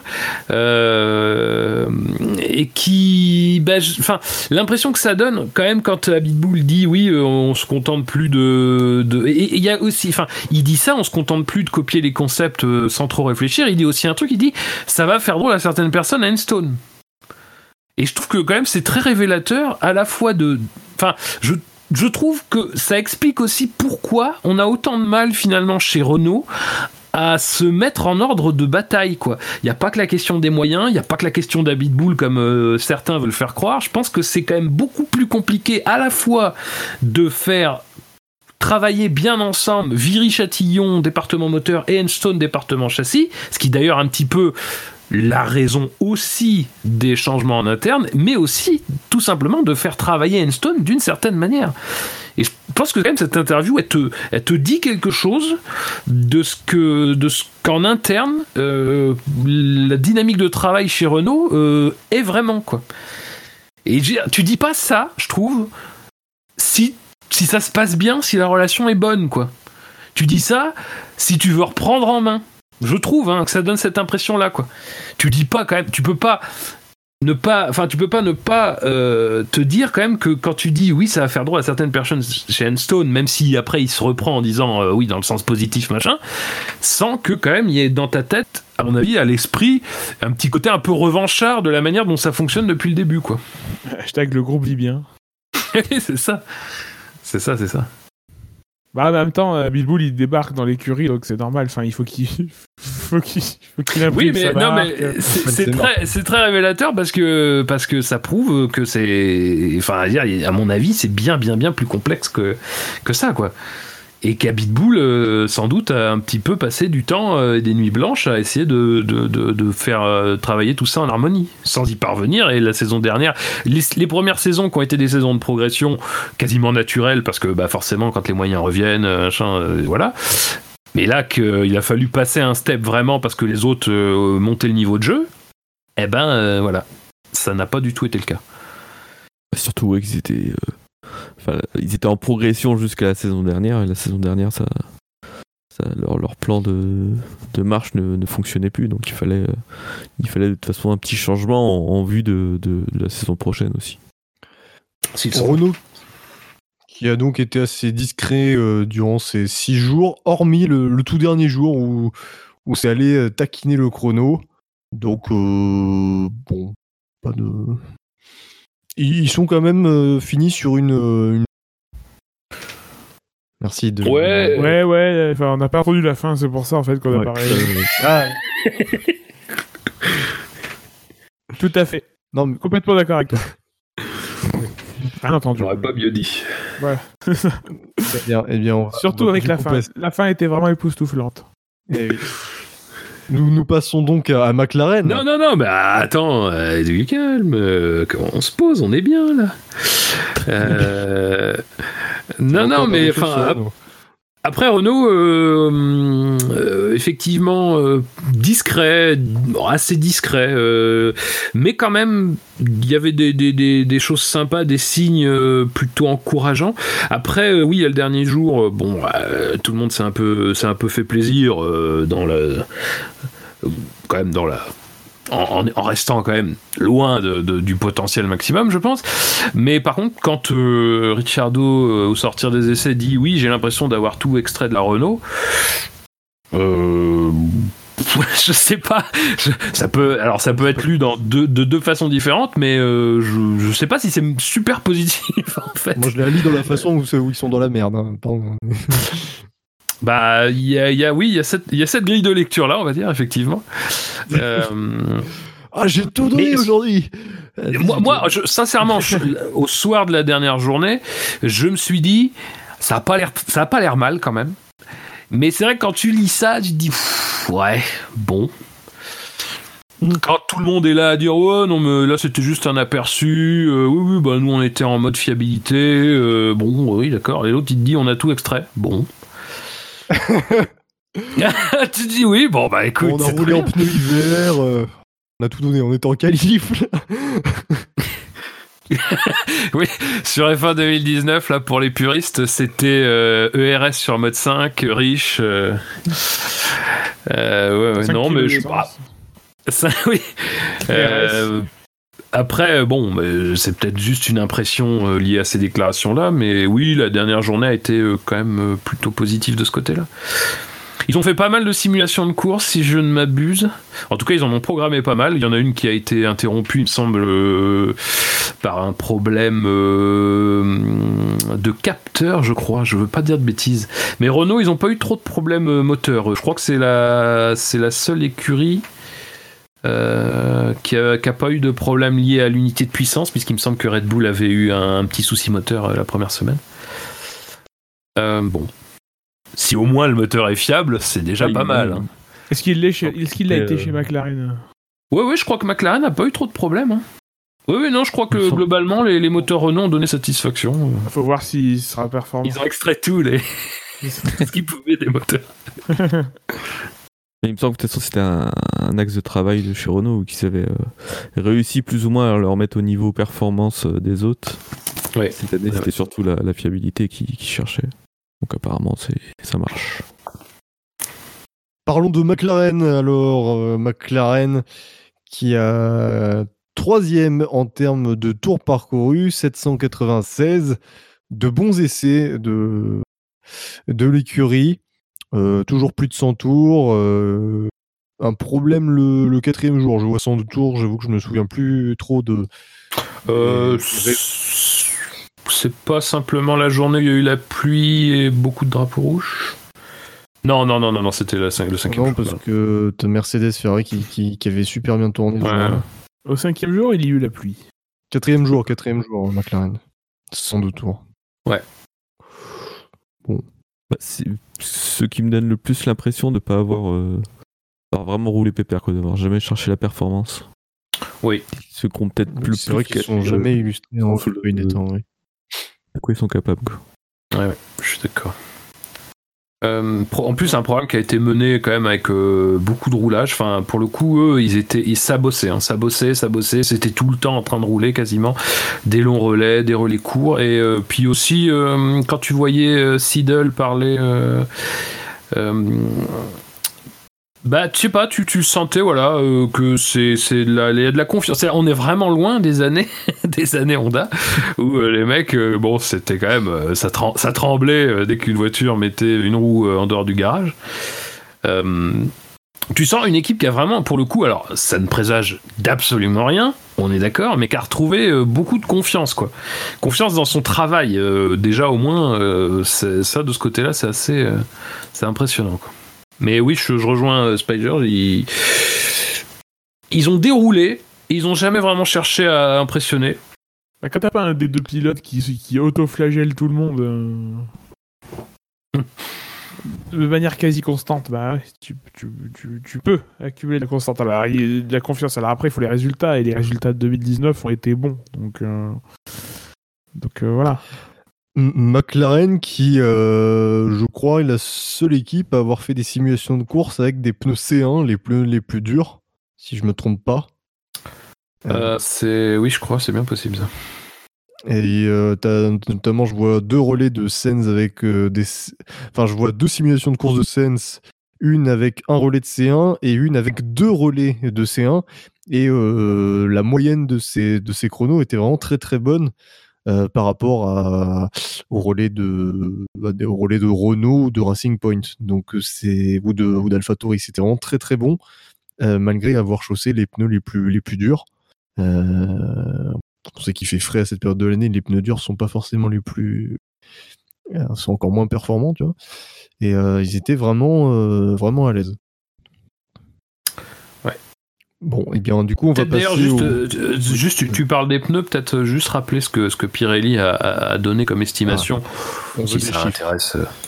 Euh, sûr, alors, sûr. en- Est-ce que les chiffres on sont mettra du blog de Jean-Louis Moncey Oui, oui, oui, attention. on va devoir corriger après avec tous ces chiffres. alors c'est évidemment, les chiffres sont un petit peu grossiers, évidemment, hein, ce sont des estimations. Ce sont des chiffres Williams. Euh, alors déjà, même très très grossier, puisqu'entre C1 et C2, euh, ça n'a pas pu être vraiment estimé avec fiabilité. Donc, ouais, c'est ça. donc déjà, euh, mais alors, C'est vulgaire, carrément. C'est. Ce qu'on se rappelle l'année dernière, c'était. Taisez-vous, s'il vous plaît, vous m'emmerdez profondément. Euh, c'était un écart entre C1 et C2 de 8 dixièmes une seconde, euh, après les essais l'année dernière. Vu que T'as la dit le tendance quand même dans ta tête.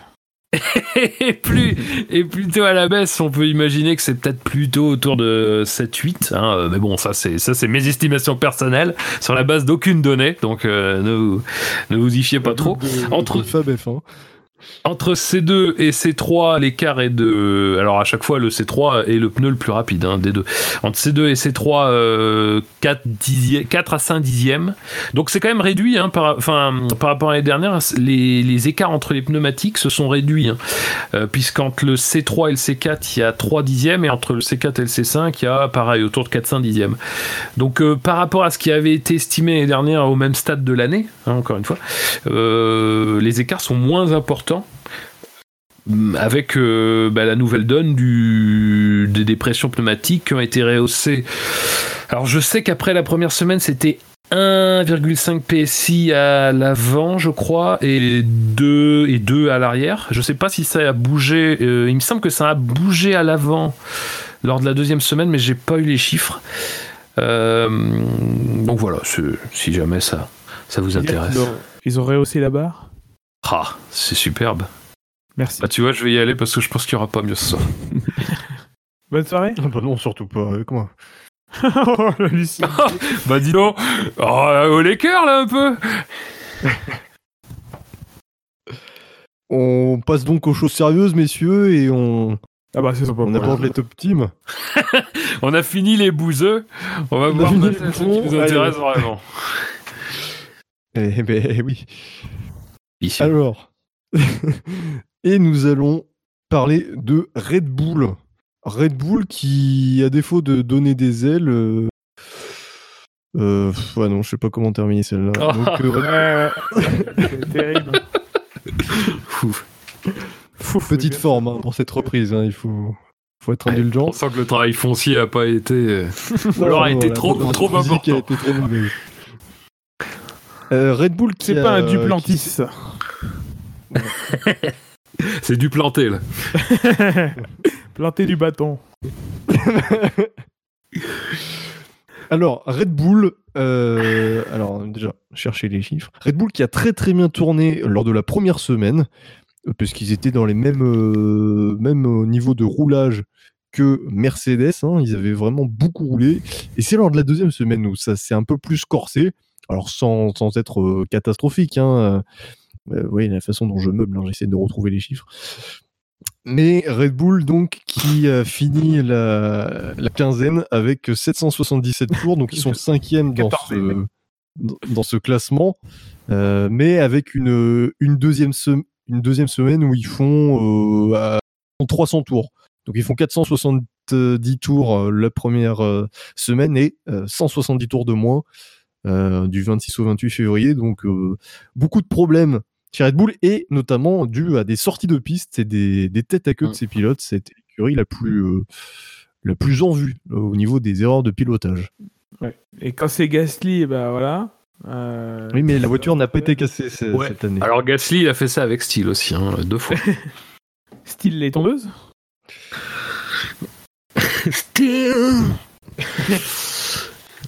Euh, Albon n'a Comment pas cassé une expliquer- voiture à un moment?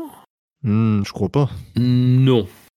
Enfin, bah, peut-être le fond plat, mais pas, mais pas trop trop. c'est Peut-être mes rêves. Mais enfin, euh, après sa sortie de piste qui doit dater du 5 ou 6e jour, ça doit être le 5e, euh, il y a eu beaucoup de temps qui a été passé dans les stands euh, parce que de mémoire, elle doit être sortie vers midi.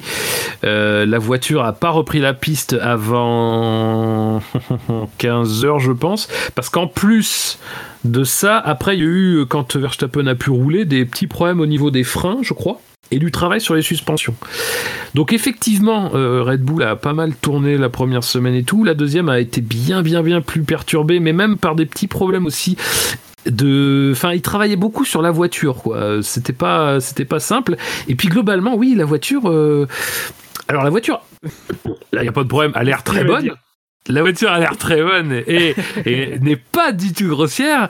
Euh, mais euh, oui, bah, en fait, elle a l'air euh, effectivement un peu nerveuse, quoi. Mais après, le problème, c'est que C'est la voiture de le pilotage de le pilotage de Verstappen est très nerveux aussi. Donc, euh, c'est peut-être Verstappen qui qui, qui cherchait les limites. Après, c'est normal d'être nerveux quand on est dans quand on est coincé dans une vulgaire. quoi. Quoi, Il y a toujours des blancs quand je. C'est mérité. Ouais, mais est-ce que Verstappen, il a le bon style de pilotage? Ah, tu vois, tu vois, Bilo, je t'accompagne.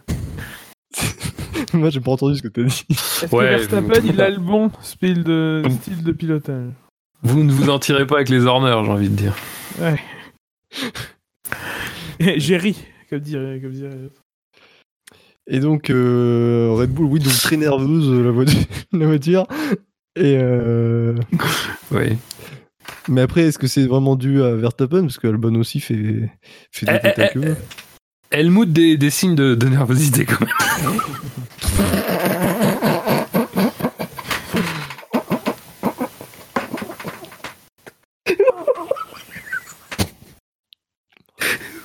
Putain. Oh là là, Eh, j'ai pas bu, hein.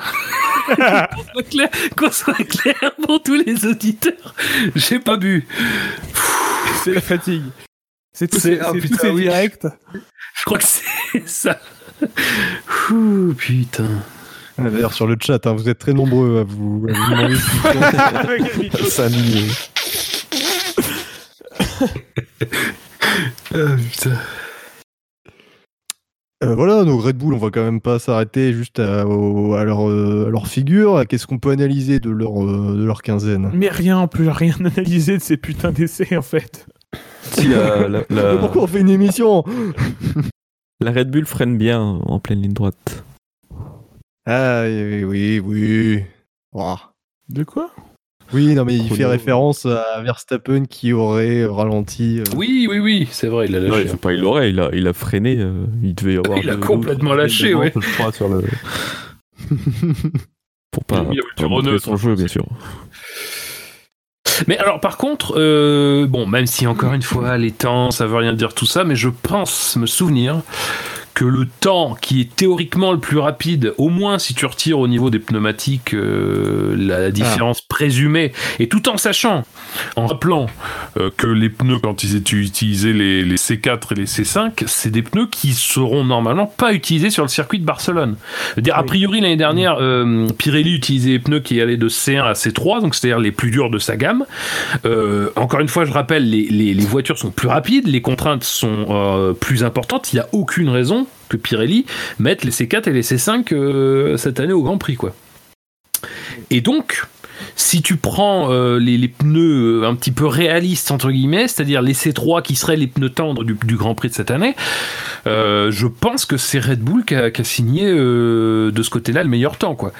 Ce qui, encore une fois, ne veut pas dire grand-chose, mais après, ce qui est sûr aussi, c'est que Red Bull, ils ont passé du temps à rouler, à engranger, à engranger, engranger, pour se faire plaisir la dernière journée, et pour être un peu plus offensif au niveau des chronos, et sur une piste qui était euh, globalement de toute façon moins bonne, comme euh, on disait tout à l'heure, avec pas mal de vent, avec des conditions qui étaient beaucoup plus fraîches, euh, la Red Bull s'est montrée à son aise. quoi. C'est tout ce qu'on peut dire. Ça ne présage pas qu'ils vont faire une, excellente saison. Mais en tout cas, ce qui est sûr, c'est qu'au niveau du concept, on a quand même pas mal évolué aussi sur l'avant de la voiture. Ils ont visiblement un travail sur les suspensions avant, je crois, qui est particulièrement intéressant. Alors moi, je vais pas vous en parler parce que je suis une bille en technique, mais bon, vous trouverez ça sur, euh, sur, euh, chez vos meilleurs revendeurs. Donc il y a quand même un, un certain nombre de choses très intéressantes sur, euh, sur euh, cette euh, préparation de Red Bull.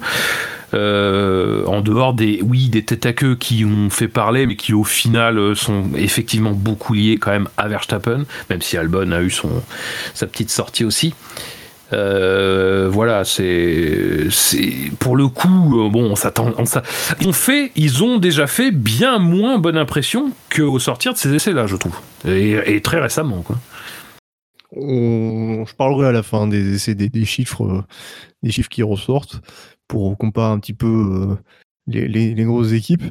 Au niveau de la, de la fiabilité du moteur, il n'y a pas eu de soucis particuliers. Il n'y a pas eu un changement quand même la première semaine, je crois. Euh, je sais plus. il, euh, il- il- il m'appelle pas pour me dire qu'il change les moteurs. Euh, mais euh, non, je sais plus. Je veux pas dire de bêtises. Je veux pas dire de bêtises. Ah, on va faire des émissions beaucoup plus courtes du coup. Oui. Dans ce cas, euh, nous allons parler de Ferrari. Allez, parlons de Mercedes. Si vous, avez, si vous avez une heure devant vous, euh, ben, consacrez-la. Ah oui, Parce que là, Ferrari. Ouais, c'est pour ça que le découpage par équipe nous, nous, faisait, nous faisait peur. Parce que là, il est 20, 22h43, on attaque Ferrari. Eh oui, c'était calculé exprès, c'est pour qu'on passe moins de temps possible sur, sur Ferrari à ce, ce moment de la soirée. Alors Ferrari, avant de parler d'une certaine actu euh, des derniers jours, on parlons quand même de ses essais. Ferrari qui a euh, terminé la quinzaine avec 839 tours, deuxième meilleur euh, en endurance, euh, qui s'est bien rattrapé d'une première semaine difficile liée à notamment une casse moteur euh, euh, au troisième jour et d'une sortie de piste de Vettel le même jour d'ailleurs. C'est ça? D'accord, merci. Je sais pas, moi j'étais pas là. moi. Oui. Excuse-moi, est-ce que tu peux redire la phrase? Vettel, il sort de la piste le même jour où il y a la casse moteur, c'est-à-dire le troisième jour? Euh... Non. C'est pas pro. Enfin, je... attends, euh, parce qu'il sort de piste. euh, Tu parles du- de la sortie, de la petite sortie de piste qui crée le drapeau rouge? Je parle de la sortie de piste où il reste tanké dans, dans les graviers. Ah, mais non, non, c'est pas le même jour. Ça, le, le problème euh, moteur, c'est le troisième jour, c'est le- je crois. Je crois, oui, le dernier jour des, de la première semaine. 100 tours. Et le cinquième jour, je crois, c'est quand il se tanque dans le gravier. Mais même pas, il se tanque pas Non, dans le gravier en plus, il y reste pas. Il y Ouais. reste pas. Autant pour moi. Euh, Il s'entraîne euh, pour y arriver aussi en course. Il se Oui, met dans oui. le gravier et. euh, Il a fait sa spéciale, oui. Il a fait, il a relâché, enfin, il a pris l'embrayage et boum, il s'est laissé euh, tranquillement reculer. On sent, on sent qu'il y a de la maîtrise dans. Ah bah, on sent qu'ils on on sent, qu'ils ont dans l'équipe. on sent qu'il a été souvent à l'envers sur un circuit. Vettel qui a un quota de, de 10 TTEC hein, par saison, il essaie de les utiliser un maximum euh, lors des essais hivernaux. c'est bien joué, c'est une belle stratégie. Oui, Gasly avait Euh, fait la même l'année dernière. Oui. Ferrari Avec qui euh, donc ouais. Ferrari qui euh, avait pas beaucoup roulé finalement lors de la première semaine. hein. C'était 350 tours. Ça, ça a été beaucoup mieux en deuxième semaine puisque là c'était 144 tours au minimum euh, pour un total de euh, vite fait le calcul 480 tours sur la deuxième semaine et donc euh, 840 euh, J'ai 490. final. moi. Quoi? J'ai 490 dans les chiffres que j'ai. moi. non mais je calculais deux têtes comme ça je donnais une petite euh, Ouais, avec une fourchette. Fourchette. Ouais, Je donne une fourchette. Voilà. Euh, et, et donc voilà, Ferrari qui s'est bien rattrapé lors de la deuxième semaine, mais qui a été très discrète sur le plan de la performance. Oui, alors eux, pour le coup, ont eu un, un- effectivement un changement moteur la première semaine. Mais ça sert à rien la performance. Enfin, toute façon, l'année est déjà finie. Il parle déjà d'abandonner la d'abandonner la saison rapidement si euh, donc, c'est- donc, ça, ça, ça pue la, conf- la défaite déjà enfin euh, Oui. Les mecs ont compris quoi. non Et mais le après moteur de la première semaine avait été remis en deuxième semaine. Excusez-moi, je fais ma petite émission. euh, ouais, ouais, ouais. Euh, super et euh, non mais Ta gueule. Ta gueule, ouais. Euh, Oui, non oui, mais en fait, il faut pas partir. il faut pas partir avec l'inverse de la, de la saison dernière. La saison dernière, on- tout le monde était là à raconter que Ferrari allait, tout, allait démonter tout le monde à Melbourne. Résultat, on a bien vu ce qui s'est passé. Ils ont fini à, à quasiment une minute de Mercedes euh, à ce moment-là. J'ai pas envie d'aller dans c'est encore l'excès plus inverse. inquiétant. Bah non, mais non, j'ai pas envie d'aller dans l'excès inverse ou euh, ou, euh, voilà, enfin ça reste des essais, les chronos, les tout ça, les machins. Ok, c'est pas des signaux intéressants qui sont envoyés. Maintenant, Mercedes, ils envoyaient les mêmes signaux l'année dernière et ils ont gagné les 4 ou 5 premières courses. Ils ont fait doubler les 4 premières courses. Donc, euh, Je suis pas d'accord avec ça. Ouais. Mercedes euh, avait laissé de très bons signes euh, lors de la deuxième semaine. Ils étaient au niveau de au niveau de Ferrari, ils, étaient performants sur les longs relais. Et là, Ferrari, ils avaient quand même dans une communication, ils étaient dans une communication, oui, oui, on n'est pas favori, Ferrari ceci, Oui, mais, Ferrari euh, cela. Euh, je- là, je me base pas sur la communication. Il faut, faut se baser sur le, le, le Bah, après, le comportement de la problème, c'est voiture que- et les simulations de, de course. Quoi. Ouais, mais justement, si, c'est-à-dire que c'est, c'est, c'est un peu tangent, parce que l'année dernière, euh, la Ferrari était prometteuse. Euh, ce, qui est, ce qui est quand même intéressant, c'est la façon de communiquer, parce qu'ils arrivent en disant oui, alors on va ce qui d'ailleurs, moi je trouve ça un peu complètement idiot. Euh, un peu complètement, hein, vous noterez la nuance. Euh, parce que, enfin, je veux dire, si tu regardes, si tu prends les dernières années, toutes les années, par exemple, Mercedes, c'est quasiment un, un, peu différent, voire même. de structure dans cette phrase. Oh, vous me faites chier, c'est ça le truc en fait. Vous prenez les, les, les essais de, des années précédentes, Mercedes, c'est très variable ce qu'ils font, c'est très variable. Dire, il y a toujours le, enfin, on va dire le tronc commun, c'est-à-dire beaucoup rouler, ça, on est d'accord, il n'y a pas de problème. Mais parfois, c'est mis à profit clairement d'un roulage qui va se concentrer sur euh, faire des relais avec les mêmes pneus et puis engranger, engranger, engranger, engranger, sans jamais chercher la performance ou très rarement. Et puis, tu as des années où ils vont chercher la performance, ils vont claquer des temps c'est très très variable et en fait ça dépend beaucoup, je pense, de la manière dont l'équipe décide d'aborder et des signaux qu'elle veut envoyer aussi. Il faut pas non plus euh, se leurrer euh, là-dessus. Ferrari, ils arrivent en disant oh, non non ça on va, pas faire du tout comme l'année dernière. Hein, bon, ah, t'as envie de dire les gars, faites comme vous, surtout comme vous voulez, faites comme vous pouvez et puis surtout, enfin parce que en fait, le truc, c'est que l'année dernière, leur communication trop positive, ils en ont eu peur à partir du moment où ils se sont manqués euh, le reste de la saison. Euh, et, cette. Non, mais la communication était positive. Quand on leur dit. Après, on le, effectivement, l'aspect euh, Ferrari très fort, c'est venu principalement des médias, mais Ferrari n'a pas eu comme. n'a pas. Enfin, je trouve, n'a pas dit non, non, c'est pas, c'est pas ça. Non, non, ils ont un petit peu je pense un petit peu parce qu'ils étaient eux-mêmes dans un état d'esprit positif, euh, un petit peu accompagner ça en étant modérément prudent. Euh, là où Mercedes a été excessivement prudent. Oui, non mais je suis aussi optimistique. On le lit dans trois communiqués sur quatre. Oui, non mais enfin, je veux dire, c'est, c'est, je veux dire, la plupart du temps, quand tu écoutes ce que quelque chose, a, ce que quelqu'un a à dire en F1, c'est pas forcément très intéressant sur euh, sur les mots employés et tout, mais sur le ton employé, c'est beaucoup plus intéressant et dans la globalité, euh, faut, faut regarder ça, j'ai envie de dire, de manière empirique. Euh, mais mais euh, ouais, empirique, je me suis dit il faut le placer à un moment donné, on peut pas rester comme ça. Euh, là cette année, c'est vraiment pas, euh, c'est pas la grosse marade.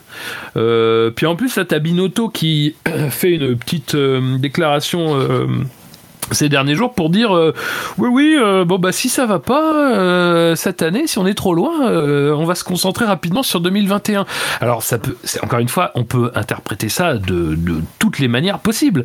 Mais quand tu sais qu'effectivement alors je veux pas déflorer le sujet qu'on va aborder euh, un peu plus tard, mais quand tu sais euh, qu'il y a eu des doutes sur le moteur et que, bah, mine de rien, c'est bien un domaine, même si encore une fois, même Binotto le dit, ils ont été principalement en mode fiabilité, euh, ce qui, encore une fois, peut vouloir dire beaucoup de choses, mais qui veut surtout dire, comme on le pressentait un petit peu, qu'ils n'ont pas monté les chevaux à fond, parce que pas beaucoup d'écuries font encore une fois, mais euh, de manière euh, tangible comme ça, euh, bah c'est vrai que l'impression donnée est pas bonne. En même temps, ce qui s'est passé dans les derniers jours de ces essais, notamment sur les longs relais, avait l'air intéressant vis-à-vis de, l'impression que ça laissait après les, les, premiers essais notamment quoi.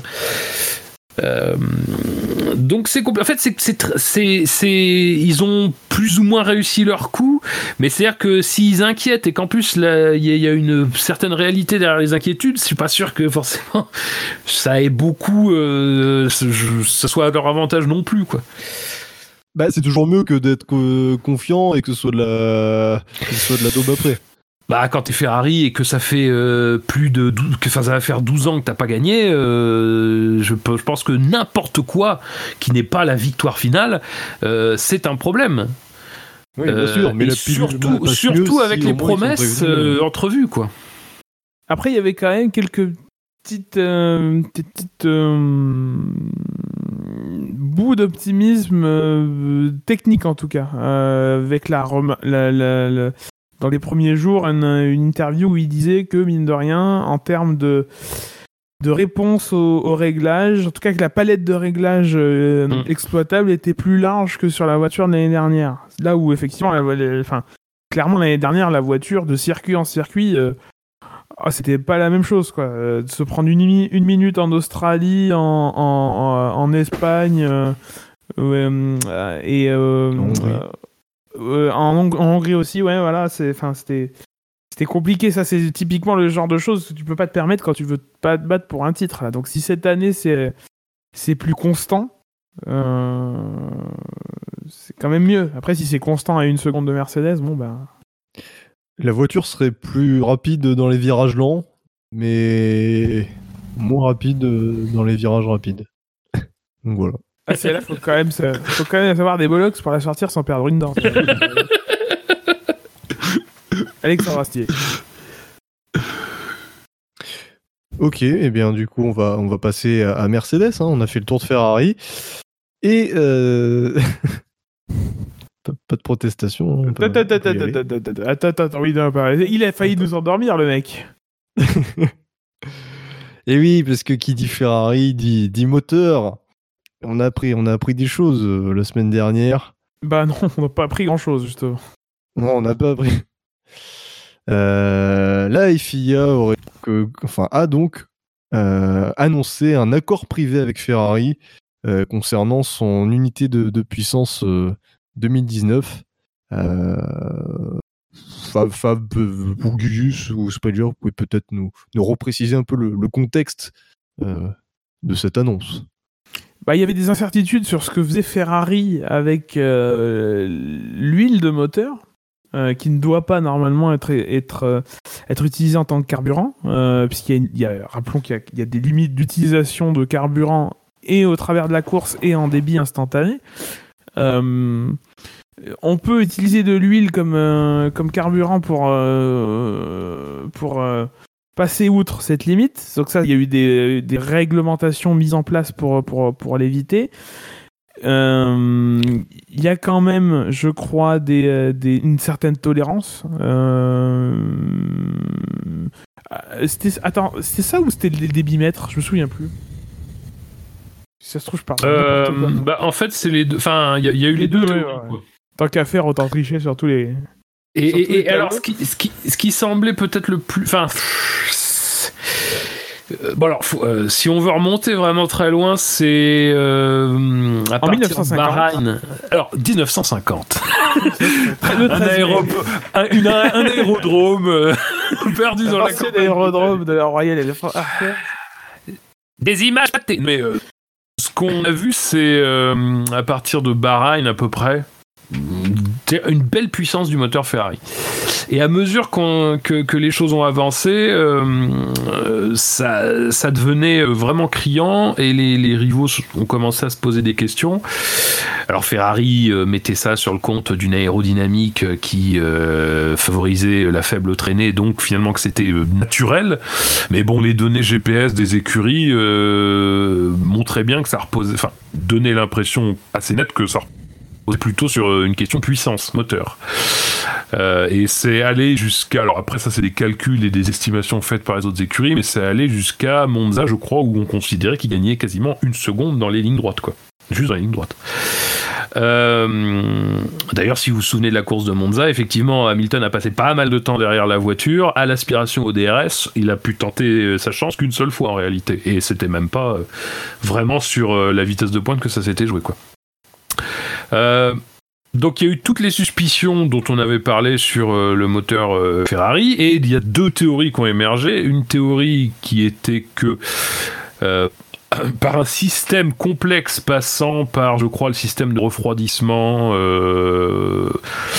bah, Ferrari arrivait à faire rentrer de l'huile dans le processus de combustion. Et il y avait eu un, un autre une autre théorie qui était que Ferrari arrivait en fait à euh, faire augmenter le débit, euh, le débit de carburant, le, qui est limité à 100 kg par heure, euh, entre les points où le débitmètre euh, de la FIA les mesurait. Ce qui fait qu'il y avait un surplus de, de, de- de carburant qui était utilisable euh, euh, comme euh, bah, réserve pour faire augmenter la puissance. Quoi. Sur des, alors après, à chaque fois, c'est sur des périodes de temps limitées. hein. Et donc, ça, ça, c'était un petit peu les théories. On se souvient que Red Bull avait, fait, avait demandé une clarification à la FIA qui avait débouché sur une directive technique qui directive technique enfin la question posée par Red Bull c'était est-ce qu'on peut en fait augmenter le, le, le, le- le débit des- de carburant euh, en dehors de la zone de contrôle en fait de la FIA question enfin de, de contrôle du débitmètre Que- question à laquelle la FIA ne pouvait répondre que non Hein, bien sûr on peut pas faire ça puisque c'est tout le principe du truc. Et donc, ça, c'était. La question avait été posée au Mexique, la réponse avait été donnée juste avant le Grand Prix des États-Unis, et le Grand Prix des États-Unis avait correspondu à une mauvaise course de Ferrari, et notamment, euh, je crois que c'était la première fois depuis cette course qu'ils faisaient pas la pole. Bon, même si euh, normalement c'est Verstappen qui aurait dû la faire au, Mexique, soyons, euh, soyons honnêtes. Donc, bon, que voilà, a- on, on soupçonnait que, que ça avait eu un impact, et c'est vrai que la fin de saison de Ferrari n'a pas été non plus très très glorieuse. Donc, bon, voilà. Et alors, ce qu'on a appris, c'est qu'effectivement, la FIA, elle, a- elle a, a apparemment, après la saison, mené sa petite enquête justement sur le moteur Ferrari. Ce qui d'ailleurs, euh, bon, même si moi je suis le premier à être euh, pas très satisfait par ce qu'ils ont dit, euh, ne vaut pas en fait, euh, comment dire, une enquête. euh, Enfin, c'est c'est pas une réclamation officielle qui doit déboucher sur une décision officielle de dire si c'est légal ou non. Euh, faut être aussi clair là-dessus. Et moi, le premier, j'ai peut-être été pas très clair là-dessus, mais c'est juste une enquête une analyse technique, c'est-à-dire ça n'a pas pour but foncièrement de changer quoi que ce soit au résultat et euh, de, de, voilà, je pense qu'il faut aussi qu'on dise ça, c'est- un cadre un petit peu c'est c'est un peu comme tout en fait qui ressort de tout ça, c'est que c'est quand même un cadre qui est quand même en dehors un petit peu de des institutions et de la relation un petit peu logique qu'aurait une fédération sportive qui gère euh, la réglementation et euh, un concurrent qui est censé le respecter. Donc euh, voilà, faut, faut le préciser. Et donc il ressort de tout ça que au bout du compte, quand la FIA a fait son enquête, donc elle nous explique qu'elle a conclu l'analyse, et ben que la résultante de ça, c'est qu'ils ont conclu un accord avec Ferrari sur euh, l'unité de puissance, un accord dont les termes voilà restent entre les entre les parties. Euh, et donc T'es sur Google Translate là. bah, ouais, bon, bah, c'est parce que oui, je, je traduis, euh, je traduis un petit peu à la louche, quoi, grossièrement. Euh, mais il ressort aussi de tout ça qu'il y, a eu un- y a un accord euh, pour que Ferrari finalement s'engage sur un certain nombre de choses et notamment sur euh, un travail avec la FIA pour mieux contrôler les unités de puissance pour mieux euh, et voilà enfin justement pour un certain nombre de choses euh, pour lesquelles il y avait une suspicion autour de Ferrari Ouais, les émissions carbone et les, et les, et les, et les carburants euh, renouvelables. voilà tout à fait ça fait ça fait partie de On a lu le communiqué, donc. Voilà, maintenant. Alors déjà, bon, alors sur le communiqué en lui-même, je veux dire qu'en termes de communication, puis surtout, alors le communiqué, il est 17h52. euh, on est à, quelques minutes de la fin des essais. Le truc est publié.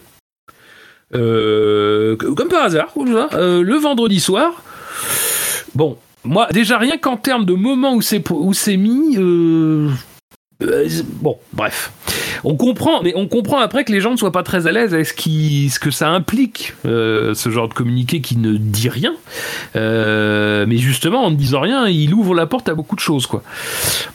Qu'est-ce que cet accord secret euh, Alors, l'accord n'est pas secret d'ailleurs. hein. Euh, ce sont les termes, euh, ce sont ce ce qu'il y a entre les deux parties qui est secret. L'accord évidemment a été révélé puisque c'est même la FIA qui l'a fait. Qu'est-ce qui justifie que là il y a énormément de possibilités Euh, et une possibilité qui visiblement a l'air de faire son chemin c'est que la FIA n'avait pas suffisamment de preuves pour, comment dire, pouvoir dire avec une forte présomption, présomption quand même que le moteur était, euh, était illégal, quoi. Euh, utilisé, enfin, aller contre la réglementation. Maintenant, euh, et que, alors, je vais, je vais dire d'ailleurs ce qui, ce qui ressort tout, c'est que finalement, vu qu'il y a une très forte présomption, mais qu'on n'a pas les éléments, du coup, pour éviter que la chose traîne en longueur et aille notamment sur le terrain judiciaire, on s'est mis d'accord. D'un côté, la FIA tire un trait sur l'affaire, ne va pas plus loin. Euh, et de l'autre, Ferrari accepterait, encore une fois, tout ce que je dis là c'est conditionnel, accepterait finalement d'ouvrir, enfin de, montrer euh, à la FIA un petit peu euh, de quoi y retourner vraiment, pour que au bout du compte, eh ben ça, ça soit la fameuse bah, amélioration en fait du contrôle des unités de puissance. Et si on parle de la question de la combustion d'huile, que, euh, bah oui, effectivement, tout ce qui concerne les émissions de carbone, les, les, les, carburants, euh, euh, carburants durables, enfin voilà, soit, euh, soit inclus dans le deal, quoi. Ça, c'est une version qu'on nous donne. Après, elle est intéressante en ce qu'elle répond à beaucoup de questions, mais en fait, qui donne ces informations Dans quel.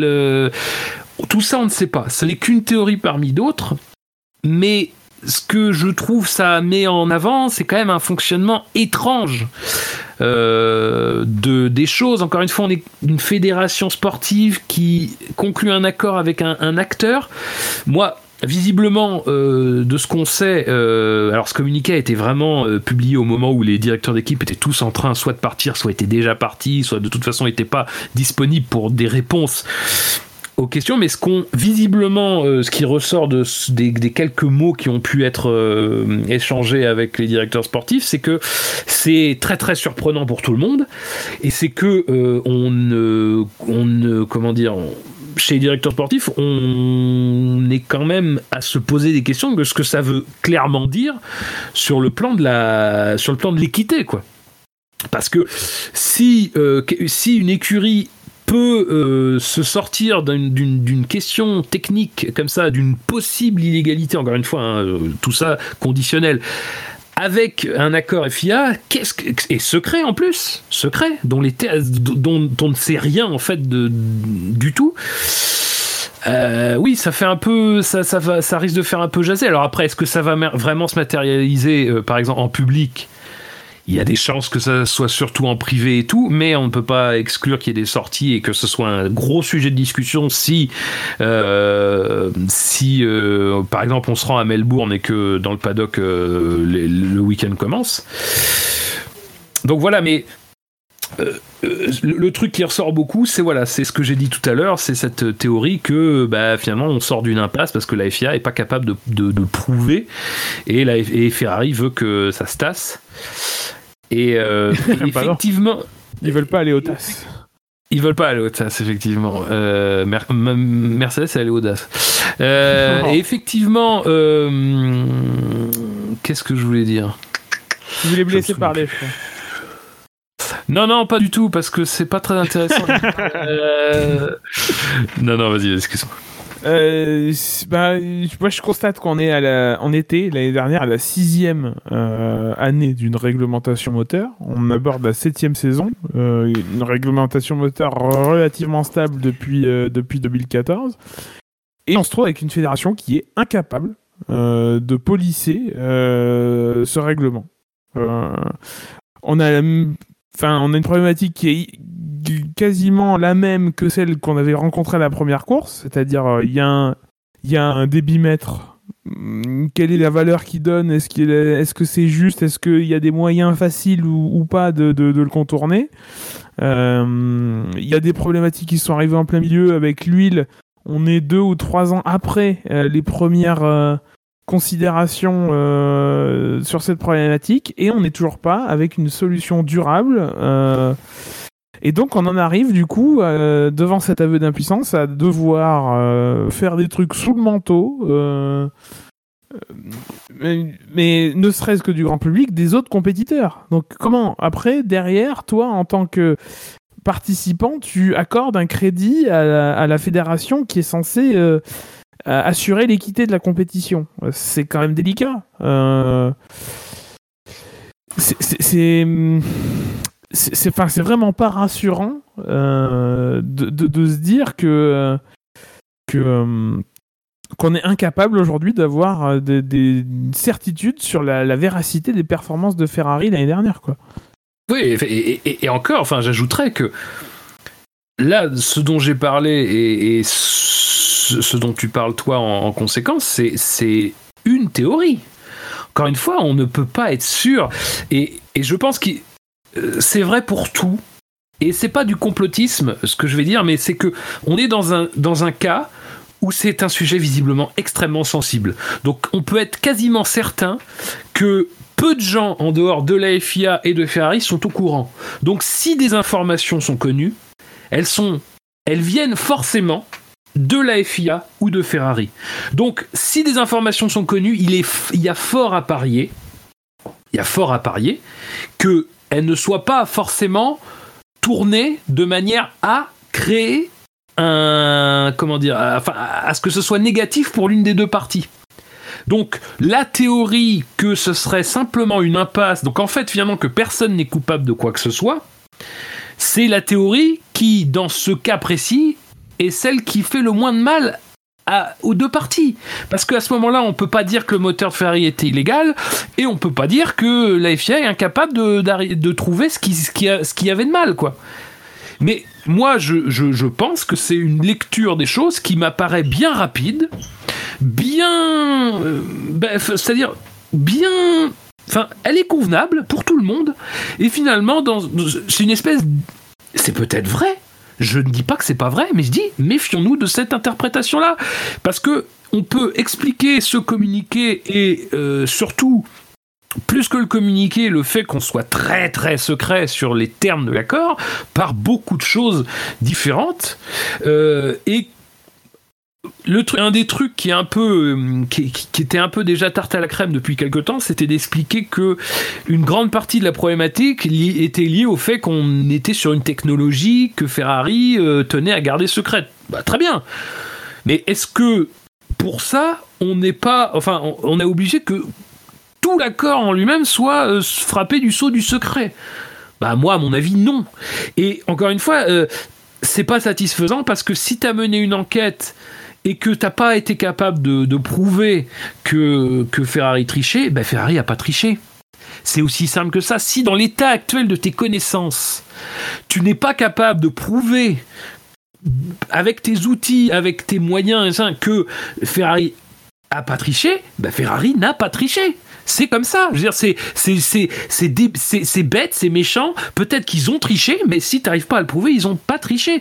Et moi, c'est c'est un peu tout ça qui m'étonne. C'est-à-dire, c'est que en fait, il y a ça dit rien quoi, ça dit absolument rien de ce qui s'est passé, ça dit absolument rien de ce que de de, de, ce que la FIA sent sur ce côté-là quoi. Et c'est Enfin, je sais pas. Moi, je trouve qu'on qu'on va bien vite euh, à la théorie de l'impasse, qui est bien, euh, qui, qui est vraiment euh, pratique pour tout le monde, quoi. Et je, je- je veux dire, c'est pas du, c'est pas du complotisme machin. En fait, je m'en fous. euh, C'est vraiment, à la limite, je m'en fous un peu que ce, ce- ce soit Ferrari ou quoi, quelqu'un d'autre, parce que c'est la nature même de la F1 de trouver des systèmes ingénieux euh, et sur, en plus des systèmes qui euh, vont être difficilement euh, détectables. C'est la nature même de la F1 et euh, c'est, enfin, je veux dire, le nombre de, de, de, de victoires ou de titres qui ont été euh, potentiellement entachés par des irrégularités techniques, il y en a beaucoup.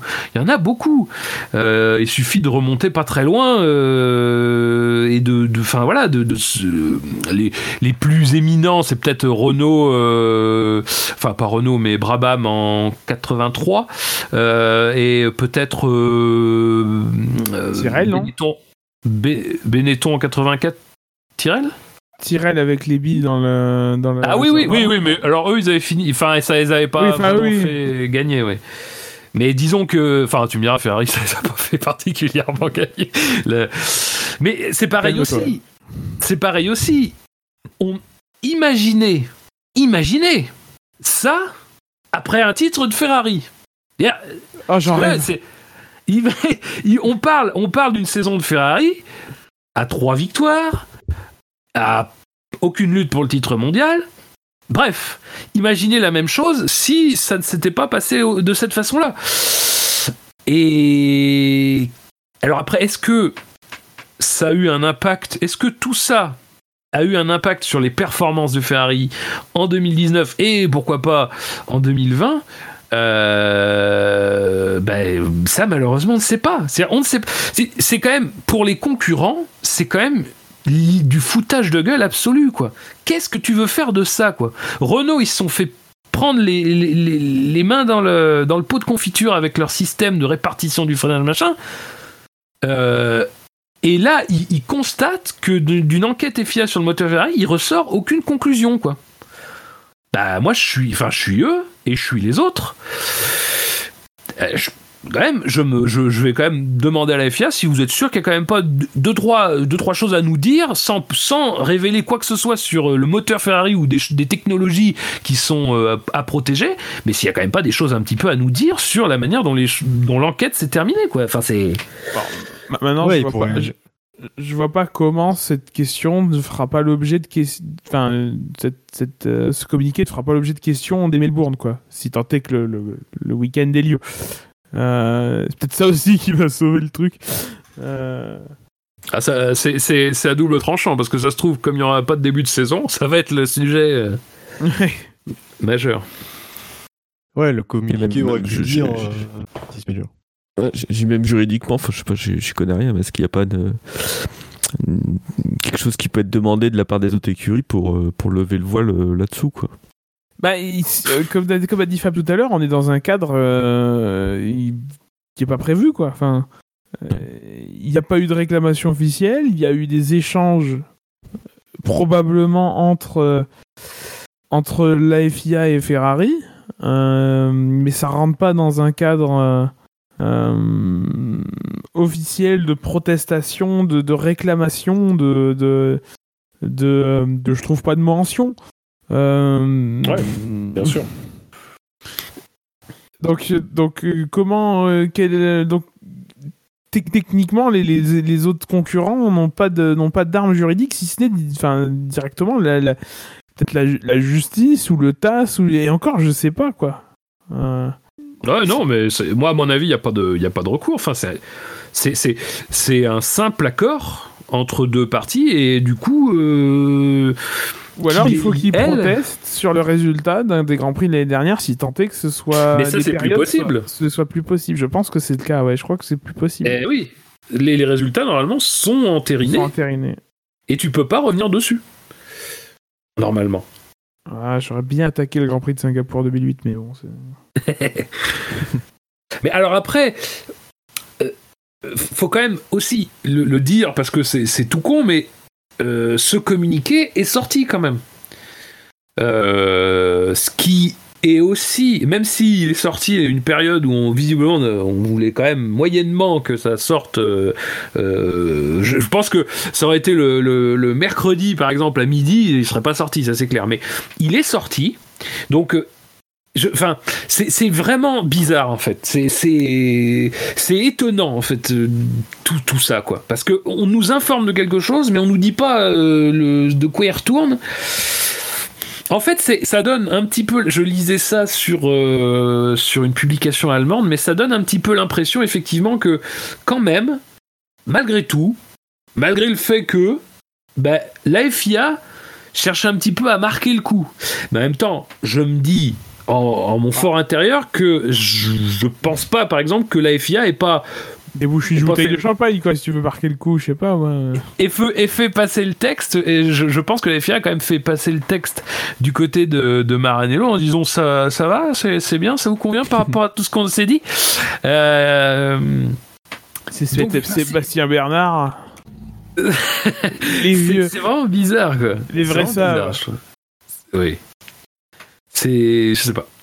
Mais enfin, bon, c'est pas, c'est pas du tout satisfaisant et globalement pour, pour le fonctionnement de la F1 dans son ensemble, c'est pas possible qu'une fédération sportive et Ferrari, oui, non mais je sais bien la F1 c'est pas, mais bon, c'est quand même un problème que qu'un acteur majeur de ta discipline et l'instance euh, majeure de ta discipline euh, puissent faire des petits accords comme ça entre eux sur des questions fondamentales, fondamentales, parce qu'en plus l'unité de puissance, c'est quand même un truc oui, mineur d'émission. C'est quand même quelque chose qui, qui, qui date de 2014 et qui se poursuit au minimum jusqu'en 2025. Enfin, c'est même, c'est-à-dire, s'il y a un seul truc qui va pas bouger, c'est sur ce plan-là, quoi. Euh, Ouais. Et ça fait encore une fois, comme d'habitude, Charlie Whiting fait n'importe quoi. Depuis un an, euh, depuis un an, il est d'une inaction. euh, Charlie, oui, c'est peut-être pour ça que les- c'est confidentiel en fait. C'est parce que Charlie, c'est Charlie qui a tous les, Les- les- voix de Charlie sont impénétrables. Bien sûr. Ouais. Je suis Charlie, bien sûr. Alors, eh oui, il était pénétrable. Et toi, euh, et toi, Bill, on ne t'a pas entendu sur cette question. Non, mais en même temps, on n'a Oh. pas vraiment envie de savoir. Non, mais euh, je pense qu'effectivement, ils, ils peuvent pas, si jamais euh, Ferrari a trouvé une faille euh, technique sans dire laquelle est et à quel, euh, quel est le, le, moyen utilisé, ils peuvent tout simplement dire voilà, Ferrari euh, a, euh, n'a pas euh, euh, la règle à la lettre, n'a pas forcément respecté l'esprit. Euh, on va pas dire par quel moyen, mais voilà, comme ils ont respecté à la lettre, ben voilà, on, passe un accord sur euh, sur euh, sur ça, puis basta.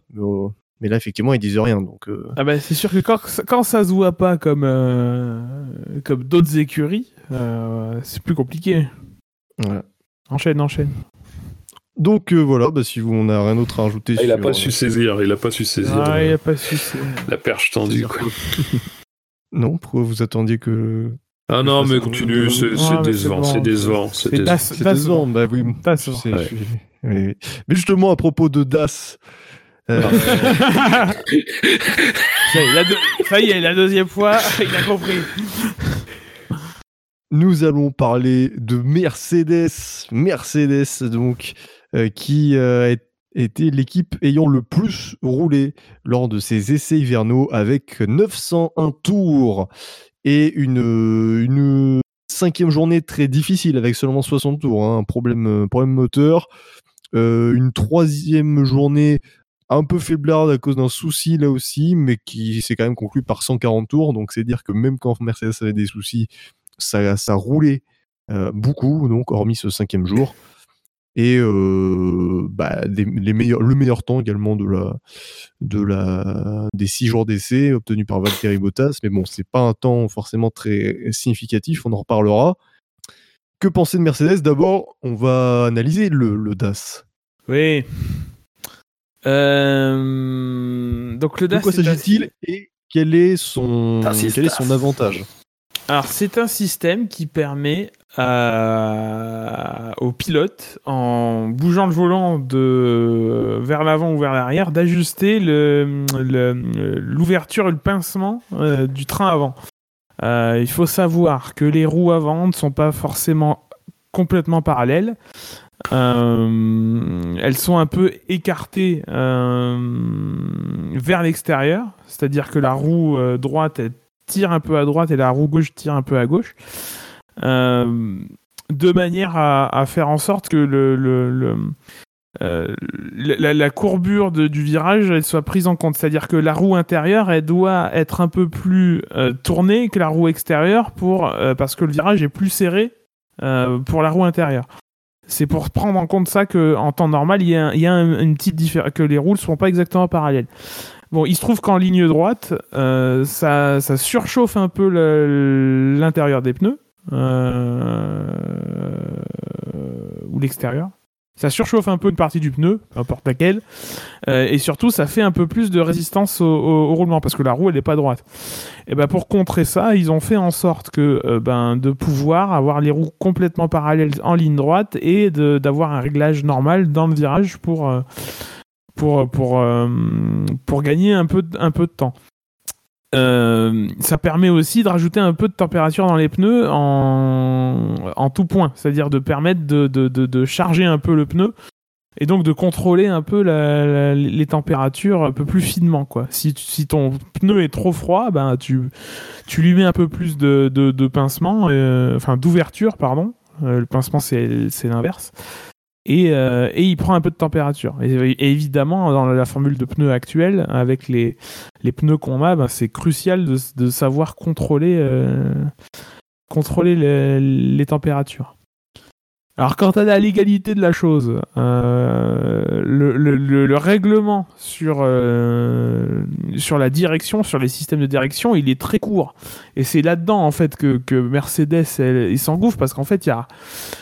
Il n'y a, pas grand chose. le système de, direction, il doit pas permettre de, réaligner plus de deux roues. Bah là, c'est pas le cas. Ça ne fonctionne que, sur les deux roues avant. Euh, la direction assistée peut pas être faite de manière électronique ou électrique. Bon, bah là, c'est pas le cas parce que ça reste un système hydraulique. Euh, et après, c'est des, articles qui ont pas grand chose à voir puisque c'est sur le, le, test d'impact de la colonne de direction et, euh, euh, et la position du, volant. Quoi. Le reste, il n'y a pas de, plus, pas de choses à- à- il y a pas d'autre chose. Donc, enfin, c'est pas interdit de, de, de, bouger les roues autrement qu'en tournant le volant. Euh, donc, euh, le mouvement qui fait que en, poussant ou en tirant le volant, euh, bah, tu changes la, la- la- tu changes la position des roues, bah, c'est pas interdit. Euh, ce qui est ce qui est interdit par contre dans le règlement sur la, suspension, c'est que euh, si tu bouges le volant, la position de la roue, elle ne doit être que fonction de la charge sur la roue verticale. Euh, Bah, là, c'est le cas aussi. Enfin, le, le, encore parce que le règlement, il dit si tu bouges pas le volant, quoi. Enfin, bah là, quand tu bouges le volant, il précise pas de lequel est le, le mouvement euh, autorisé du volant, en fait. Enfin, le- le- il n'est jamais dit que le volant, le volant ne peut que qu'être tourné, quoi. Euh, donc, euh, donc de manière intelligente, Mercedes, ils, ils ont décidé de, de, de rentrer dans cette brèche-là en mettant un, un autre mouvement dans, dans le volant, euh, en permettant un autre mouvement dans le volant qui permette de contrôler différemment les, les roues avant, quoi, les pneus avant. Ouais, c'est ça. Quand euh, James Allison il en parle euh, le, le deuxième jour la, la, la conférence, il parle de, il dit on a ajouté une nouvelle dimension au volant. Et Hmm. c'est tout à fait ça quoi en fait. Euh, c'est en profondeur, mais c'est tout à fait ça quoi. Et il y en a, en fait, il y a six dimensions dans, dans, dans, dans, tout système mécanique, parce que as dans, en, en trois dimensions, tu as trois axes de, de translation, de déplacement, mais tu as aussi trois axes de rotation. Donc, euh, euh, effectivement, plus, plus tu as de degrés de liberté, ben, plus c'est compliqué à contrôler. Euh, là, il y en a que deux. Donc ça reste, ça reste, ça reste, ça reste raisonnable, quoi. Après, il y a eu des, des certaines, euh, certains doutes qui ont été apportés euh, euh, du côté de Red Bull. C'était justement Marco qui se demandait si mais bah, justement c'était dimension, lui. c'était pas ça contrevenait pas à la règle sur de mémoire mince je me rappelle plus. Mais si c'était justement pas un lien avec euh, les systèmes de suspension mais a priori euh, de ce côté là ils ont bétonné il n'y a pas de problème. Euh, Vettel s'est demandé sur la question de la sécurité puisque du coup ça fait un mouvement à faire quand même au volant.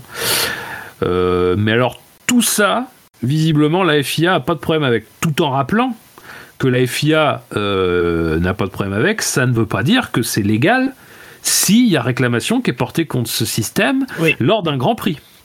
C'est alors après attention, le fait que la FIA considère qu'il n'y a pas de problème, c'est un gros indice sur le fait qu'effectivement il n'y a peut-être pas de problème vis-à-vis de la réglementation telle qu'elle est écrite aujourd'hui.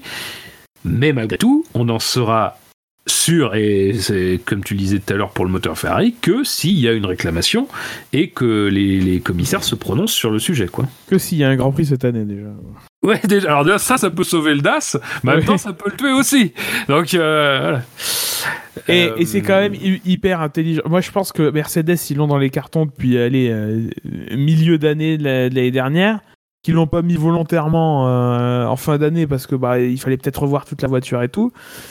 Qu'ils arrivent un an avant un grand changement réglementaire avec un système qui paraît quand même relativement difficile à copier, euh, sûrement onéreux à rechercher et à et à vouloir investir dedans qui est d'ores et déjà euh, qui sera d'ores et déjà interdit l'année prochaine ça c'est quand même le, le truc de enfin euh, C'est c'est très révélateur à la fois euh, du fait que la FIA le savait et du fait que la FIA savait que le règlement le permettait finalement, ouais. sans doute. Euh, et peut-être que c'est un truc qu'ils ont. Il faudrait que j'aille retourner, retourner dans, la- dans le règlement 2021, voir si c'est déjà interdit ou, ça, ou si ça le sera. Euh, mais peut-être qu'ils ont subrepticement. euh, Oui, oui, ils ont ajouté. ça a été modifié en octobre dernier, je crois, justement. c'est la première parution. Non? Je me trompe? Euh, mais je. Attends. Euh... Le Oui, enfin, oui, non, 2021. pardon. Oui, non, mais j'ai pas, j'ai pas été clair. Le- la façon dont c'est écrit a été modifiée dans le règlement 2021 qui est paru en octobre dernier, oui. C'est comme ça. Ah, D'accord, donc avant, dans le règlement qui n'était pas paru, c'était différent. Euh, non, je- euh, bah alors ça, je sais pas. Ça, je peux pas te dire. Ouais, donc. euh, Mais en tout cas, clairement, dans le règlement 2021, ils ont, ils ont empêché, euh, enfin, la rédaction de cet article, enfin, de ces articles-là a été euh, bétonnée côté FIA pour empêcher justement que le, que ce système-là soit en place. euh, Après, quand c'est vérifier. intervenu dans le processus de changement, je saurais te dire. Et sur le reste des essais de Mercedes Bah, euh, l'impression laissée est, alors, je vais pas dire mauvaise, hein. Euh, C'est nul mais effectivement. Effectivement, euh, il y, a, il y a quand même ce doute sur les moteurs euh, qui, euh, qui les a quand même contraints à, à- à être prudents en deuxième semaine, ce qui d'ailleurs n'a pas suffi en fait à éviter une casse. Alors après, ils ont eu un problème de MGUH, je crois, la première semaine, euh, et ils ont pu remettre le moteur pour le tout dernier jour des essais de la deuxième semaine. Euh, donc ce qui est plutôt positif, euh, voilà. Mais après, ils ont eu de, quelques problèmes, et notamment au niveau du, système d'huile, ce qui a été, euh, je crois, à l'origine des deux problèmes rencontrés, enfin de deux des, enfin oui, de deux problèmes rencontrés par Williams. Euh, un qui a d'ailleurs euh, complètement pété le moteur et l'autre, je crois, euh, bah, un petit peu comme c'est arrivé à Hamilton, ça l'a coupé. Euh, et euh, après, euh, c'est pas c'est pas non plus quelque chose qui doit nous surprendre parce que même si bon, alors malheureusement Mercedes depuis quelques temps les gens ont un peu de mal à croire ce qu'ils disent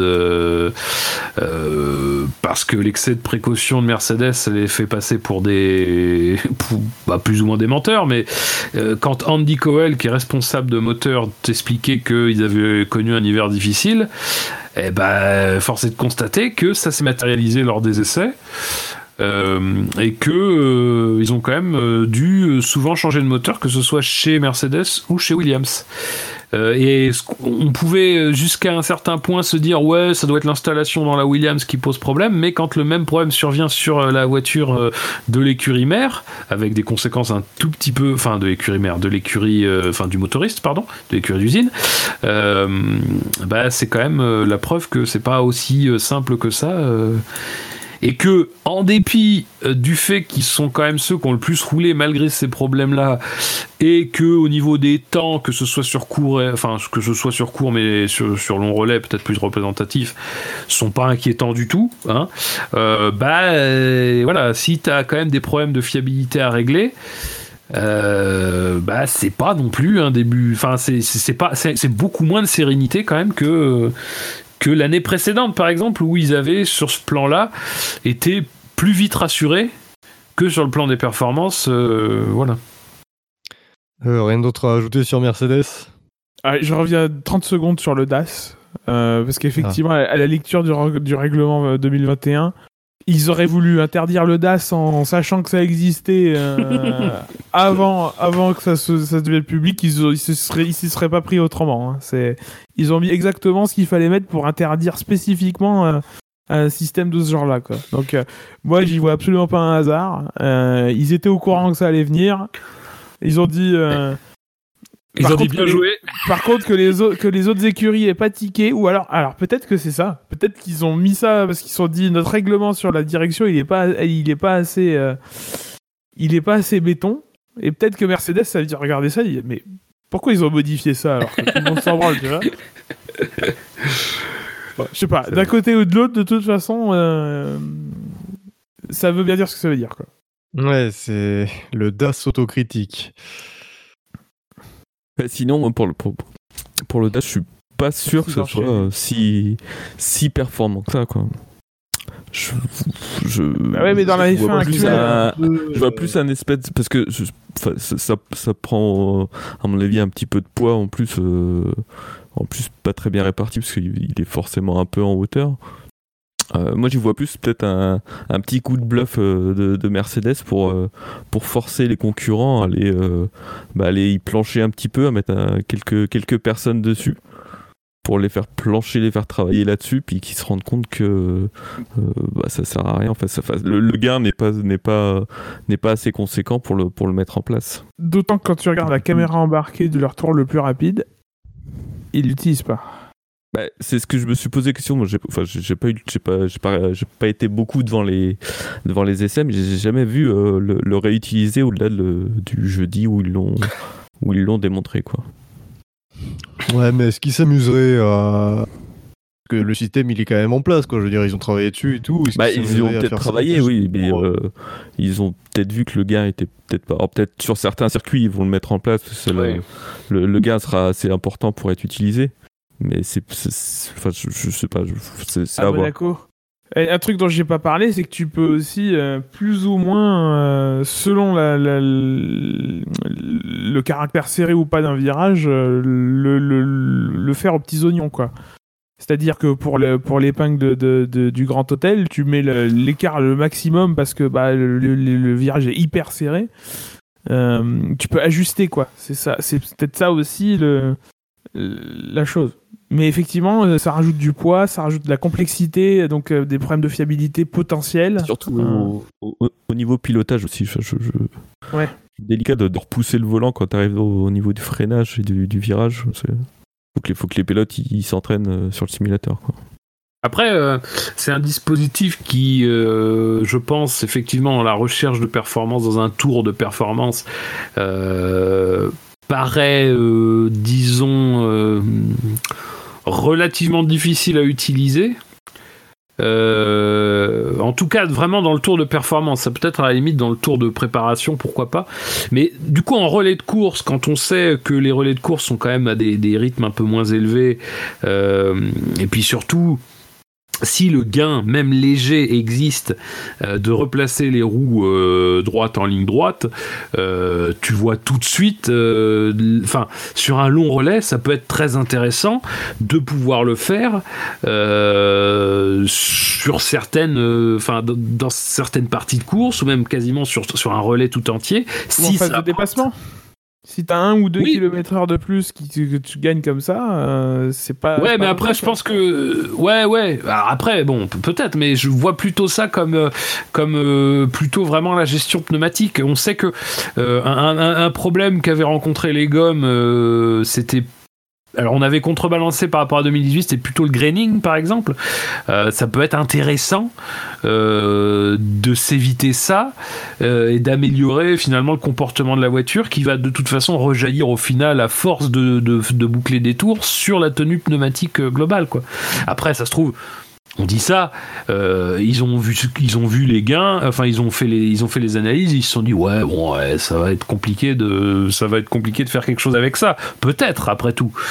Mais c'est vrai que moi j'ai quand même tendance à me dire que si tu le mets sur ta voiture, euh, on l'a vu, on a vu que euh, l'ont utilisé le deuxième jour. Ils l'ont réutilisé de temps en temps le troisième jour. Ils l'ont réutilisé clairement euh, euh, le, le, le 5 ou 6e jour. Donc, vous dire, c'est sur la voiture qu'a fait les tests, quoi, qu'a fait tous les tests. Euh, donc, je vois mal quand même. Enfin, qu'ils aient mis ça sans qu'ils comptent bien l'utiliser durant la saison, quoi. Alors peut-être que Melbourne, ça sera pas tout à fait le bon moment pour euh, le voir euh, parce que c'est un circuit euh, où c'est peut-être pas là que ça va jouer, mais oui, euh, Bahreïn, si jamais on va à Bahreïn, ça sera peut-être intéressant de voir euh, s'il l'utilise et comment, quoi. Moi, je tape sur Zandvoort. Alors. Euh, au niveau des, des, des, des simulations de course, on va quand même un petit peu en parler. Hein, Ah, enfin, Euh, enfin, on va avoir, ça y est, la, la- la hiérarchie de la saison. Vas-y, Bilo. Ah oui, ça y est. Alors, selon Jean-Louis Mancé, Non, non, mais ça encore, c'est des chiffres qu'on peut trouver partout. Veut dire, il y a pas de, c'est c'est des relais de course avec des moyennes, euh, tout simplement. Donc, euh, euh, on peut juste noter que euh, euh, Hamilton a tourné en 21.1 en moyenne euh, euh, le, le deuxième jour.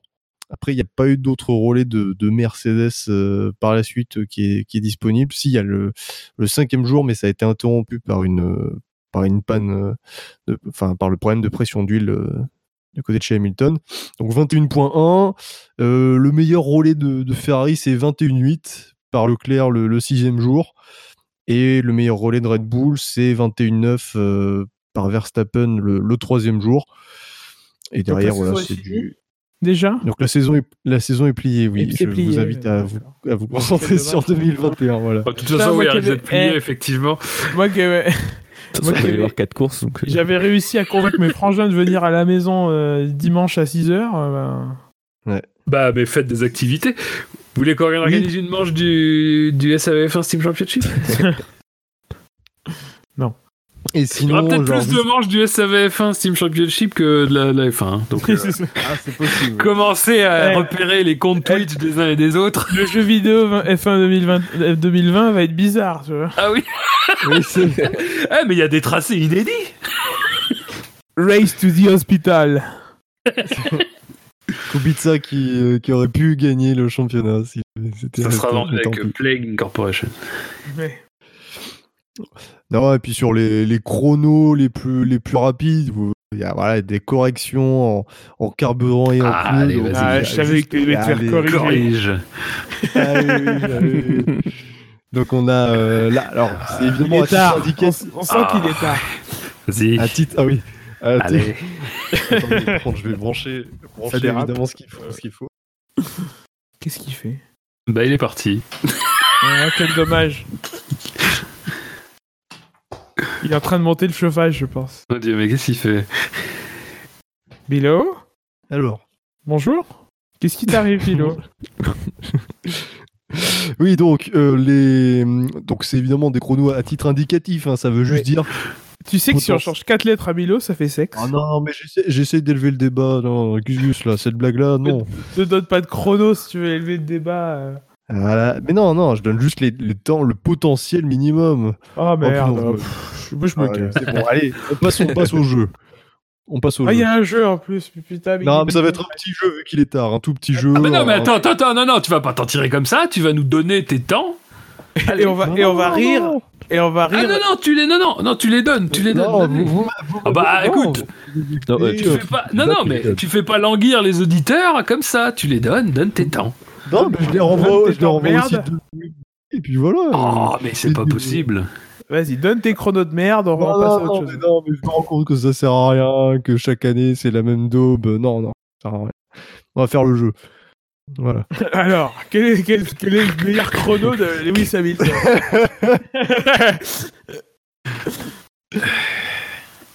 Euh, alors, chers auditeurs, euh, au moment où vous écoutez ce podcast, normalement, euh, nous sommes le 3 mars. Normalement, hein, ça dépendra. de- Ouais.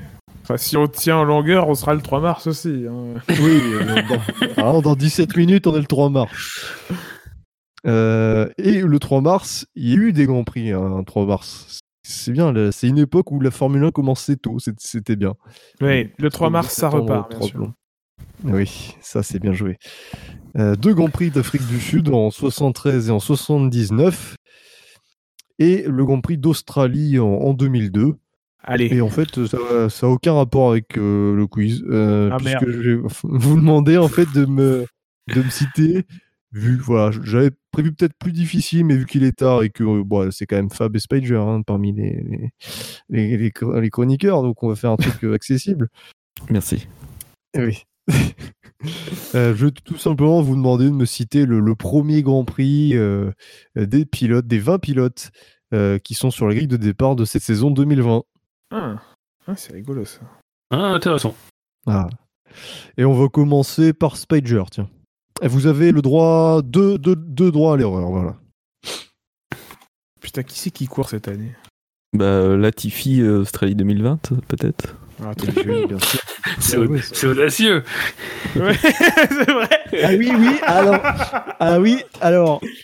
Je suis désolé, Spider, mais là, on n'est vraiment pas sûr que le Grand Prix bon. d'Australie ait lieu. Ah, bah, Donc, pour l'instant, c'est euh, prévu comme ça en tout cas. Bah, il a pas couru de Grand Prix aujourd'hui. Enfin, on, on a dit qu'on est, on a bien dit qu'on était le 2 mars. Pas que Il est bien demain, sur on la sera le grille, 3 donc, mars. C'est vrai que c'est c'est vrai qu'on n'est pas sûr. En fait, premier Donc, Grand je- c'est valide. Moi, je, ouais, j'en valide. Oh, Bon, T'as dit des 20 pilotes, il fait partie des 20 C'est- pilotes. Ouais, C'est ouais, j'avoue, hein, c'est la présentation C'est est trompeuse. Oui, non mais euh, j'aurais invalidé, mais j'aurais dit à Spider de tenter une autre chance. Ça aurait pas compté son, son joker. Mais bon, j'ai j'ai vrai que j'ai dit 20 pilotes, et je pense que le Grand Prix Australie aura lieu. Donc, donc allez, je, je te l'accorde. Merci. Fab ensuite. Euh, alors, je vais peut-être me. Il y a Euh, beaucoup d'Australie dans cette liste, hein, c'est bizarre. Oui, il faudra surtout chercher ouais, je suis un peu. hein. Je suis, je suis un peu. euh, je suis un peu. Je suis un peu. Je suis un peu. Ouais, d'accord. non, non, mais c'est que. Bon, euh, Raikkonen, euh, Australie euh, 2001. C'est juste. Gus Gus. Euh... Albon, Australie 2019. C'est juste. Spider. Russell, Australie 2019. C'est juste. Fab. Euh, Je donnais bah- plus le droit à l'erreur en fait. Oh bah eh, tu changes le règlement en cours, c'est pas c'est pas très bien tout ça. spécialité. Du coup bah Norris en Australie 2019. C'est juste. Gus Gus. Euh, Hamilton, Australie 2007. C'est bien joué. Spider. Ah, attends, je cherche. C'est faux. Euh, Leclerc, euh, Australie 2018. C'est juste. Fab. Euh, je vais dire euh, pff, ah, c'est chiant quand t'as l'embarras du choix. Euh, Verstappen euh, du coup bah, Australie ah merde. Euh, 2015. Léché. J'ai pas entendu parce que Gus Gus parlait en même temps. 2015. C'est juste. Il avait dit Gus 2014. Gus. Il avait dit quoi Non, rien. J'essaye de- J'essaye de rentrer dans son. Euh, Jeu psychologique. Bien sûr. Euh... Bah, Sainz, Australie 2015 aussi. Et oui, bien sûr. Spider. Euh, Mais normalement, c'est le moment où Spider va faire l'erreur. C'est ça. T'avais le laisse pas te traiter Si, comme euh, ça putain. Euh, Ocon, euh, Belgique. euh, euh, 2016. C'était pas le plus facile, mais c'est brillamment annoncé, euh, mon cher Spider. Brillamment exécuté. C'est Fab à toi. Eh bien, je vais dire euh, Stroll, euh, Australie 2017. Et oui. Gus Gus. Euh, Vettel, USA 2007. C'est correct. Spider. Oh, je sais plus déjà. Je sais plus les pilotes qu'il y a. Ouais. Euh, déjà, oui. Non, bon, après, il y en a chez Toro Rosso, mais ils sont partis, ils sont revenus. Je ne sais plus, moi. Et oui. Combien de cité de pilotes, s'il te plaît, juste? 12, je crois. Putain. 3, 4, Attends, je- 4, 5, 6. 7, 11, on est- 12. Moi, j'ai dit, je crois qu'on a cité 12. Ah merde, il m'en manque un. Alors Gus Gus, tu comptes, ça veut dire que tu as la liste des pilotes sous les yeux. Non, c'est que je note au fur et à mesure. Ah non, il a. Eh oui, il a Ça, papier, évidemment. Ah, si j'en ai un, attends. Euh, Gio- Giovinazzi. Euh, C'était en Chine 2000. Euh, 2018. Chine 2018, t'as dit? C'est Sauber, non C'était pas ça? Et non, c'était c'était pas ça. Et je vais pas dire d'ailleurs. Je vais pas dire. Premier Joker de grillé pour Yes.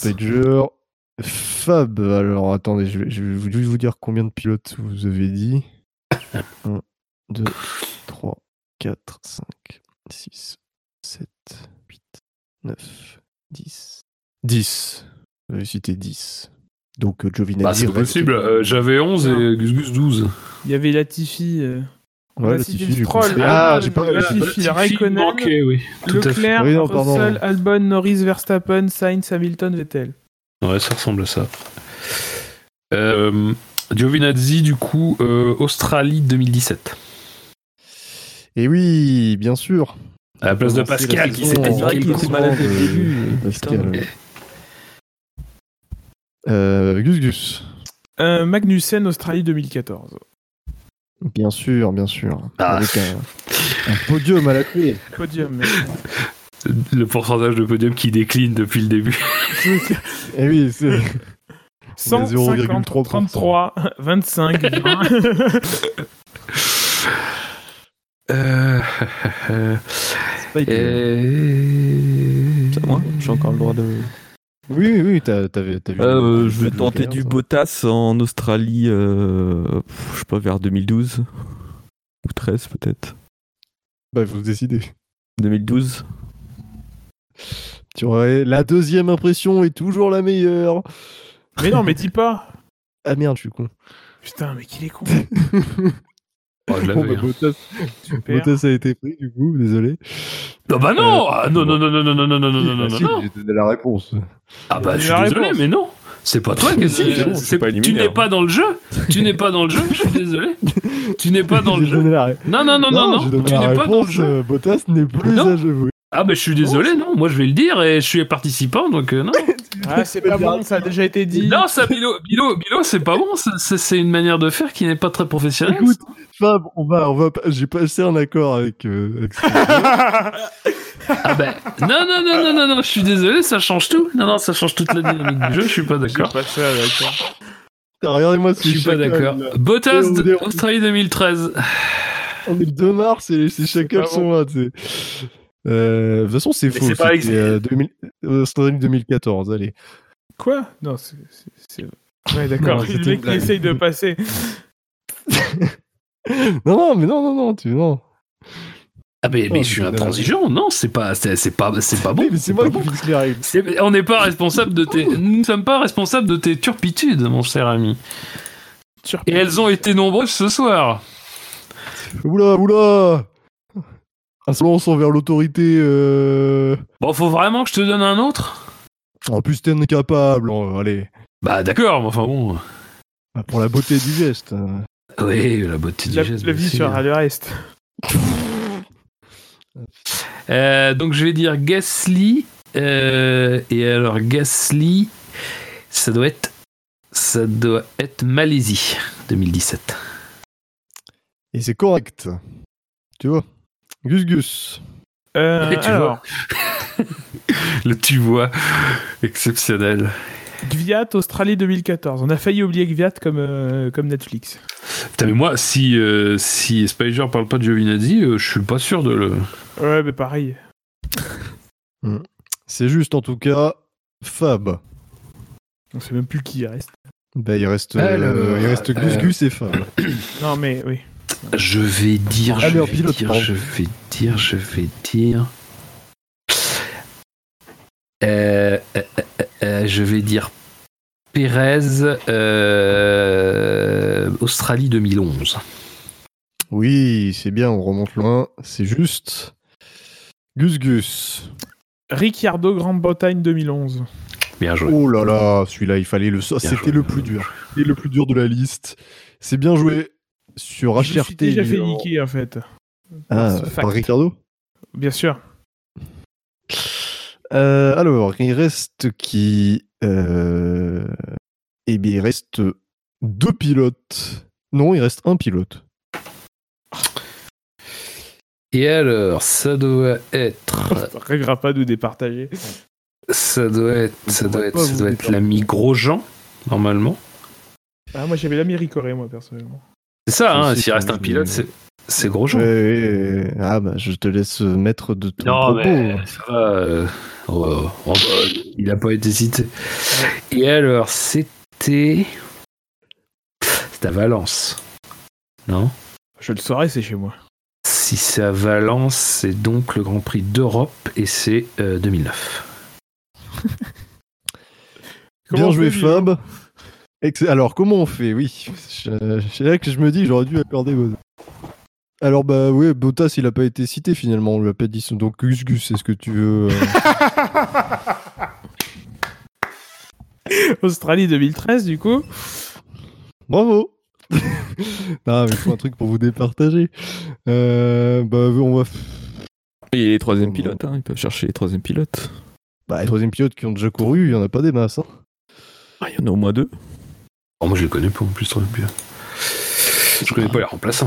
Alors, Danny Klaus. Euh... Ah, bah, Kubica, voilà, Kubica. Dis-moi Kubica, Gus Gus. euh, ben, euh, c'est. Euh... Hongrie 2006 Ah, ça c'est très bien joué, c'est très bien joué. Mm, mm, mm. Et bon, du coup, Ça aurait pu être pour une question de rapidité. Je me serais planté. Bah voilà, Oui, mais, euh, là. mais Gus Gus- ouais, mais non, parce que Gus Gus, euh, il avait, il avait une réponse, donc il fallait, il fallait qu'il réponde à celle-là. Et alors, l'autre troisième pilote, c'est qui? Spider Tu pensais à qui? Mercedes. Il C'est- nommé Verlaine Van- Van Dorn. À Van Dorn. Ah, Est-ce que vous voulez une petite rapidité sur Van Dorn? Bah, euh, c'est parti alors. si ça te fait plaisir. Bon, bah, alors, c'est quel Grand Prix? Bahreïn 2016. Marie 2017. Ah là là là là, bravo Gus Gus Parce que fort. non seulement Avec les Bah, vieux parce- ailerons, il que- remplace Alonso. Bah parce que surtout Fab a donné la mauvaise réponse. C'était Bahreïn 2016 et pas Bahreïn 2017. Ah oui. Effectivement. Donc euh, bravo Gus Gus. Mais bravo aussi à Fab. Superbe qui- victoire. Qui s'est Oui, bravo. battu Bah, malgré- Et pas bravo à l'organisateur, hein, vraiment. J'avais Malgré conclu les- un voilà. accord avec l'or- l'organisation. malgré les bâtons dans les roues euh, donnés par, euh, par l'organisation, euh, a su rester digne euh, Ah, bravo. et euh, s'accrocher. Et, et, euh, bah, bravo Spider pour avoir participé, c'est toujours mieux de. D'avoir aidé à finir le jeu aussi. quoi. Merci. Voilà, mais c'est la fin de cette émission hein, déjà. hein. Il Qui n'a que trop duré. Allez, salut. Hein. Il a trop duré. Bon, on vous rappelle notre présence sur les réseaux sociaux. Nous sommes sur, euh, sur Ouais. Twitter, sur euh, Facebook, sur, euh, sur PodCloud, sur Spotify, sur, euh, le- bah, la F1 sur Internet, c'est sûr. Le SAVF1.fr. SAF1.fr. Oui, c'est pas toujours J'allais dire un mauvais nom de domaine. Ah oui, le SAV, c'est Ah, c'est des accords secrets.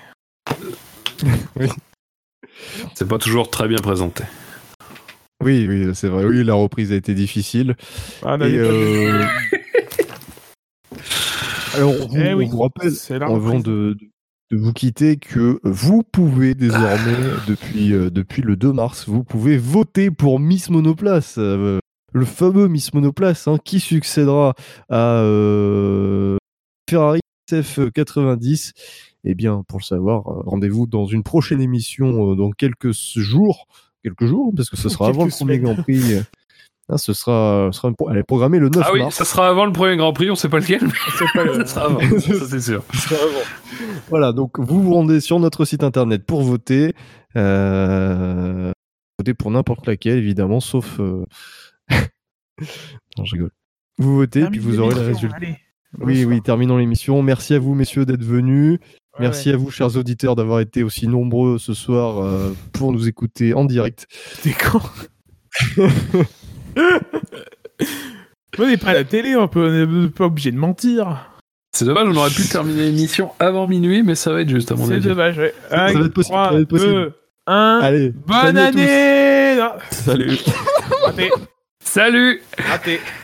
Ah là là là. Non, mais non. Mais arrêtez cette mascarade. On a eu un problème, il faut tout refaire. Bottas, Australie 2013. On ne respecte même plus les génériques. Ah mais il y a le générique qui est parti là, j'entends pas moi. Ah bah c'est parce qu'il est parti. hein. Merci Ben pour pouvoir m'écrire mes fiches.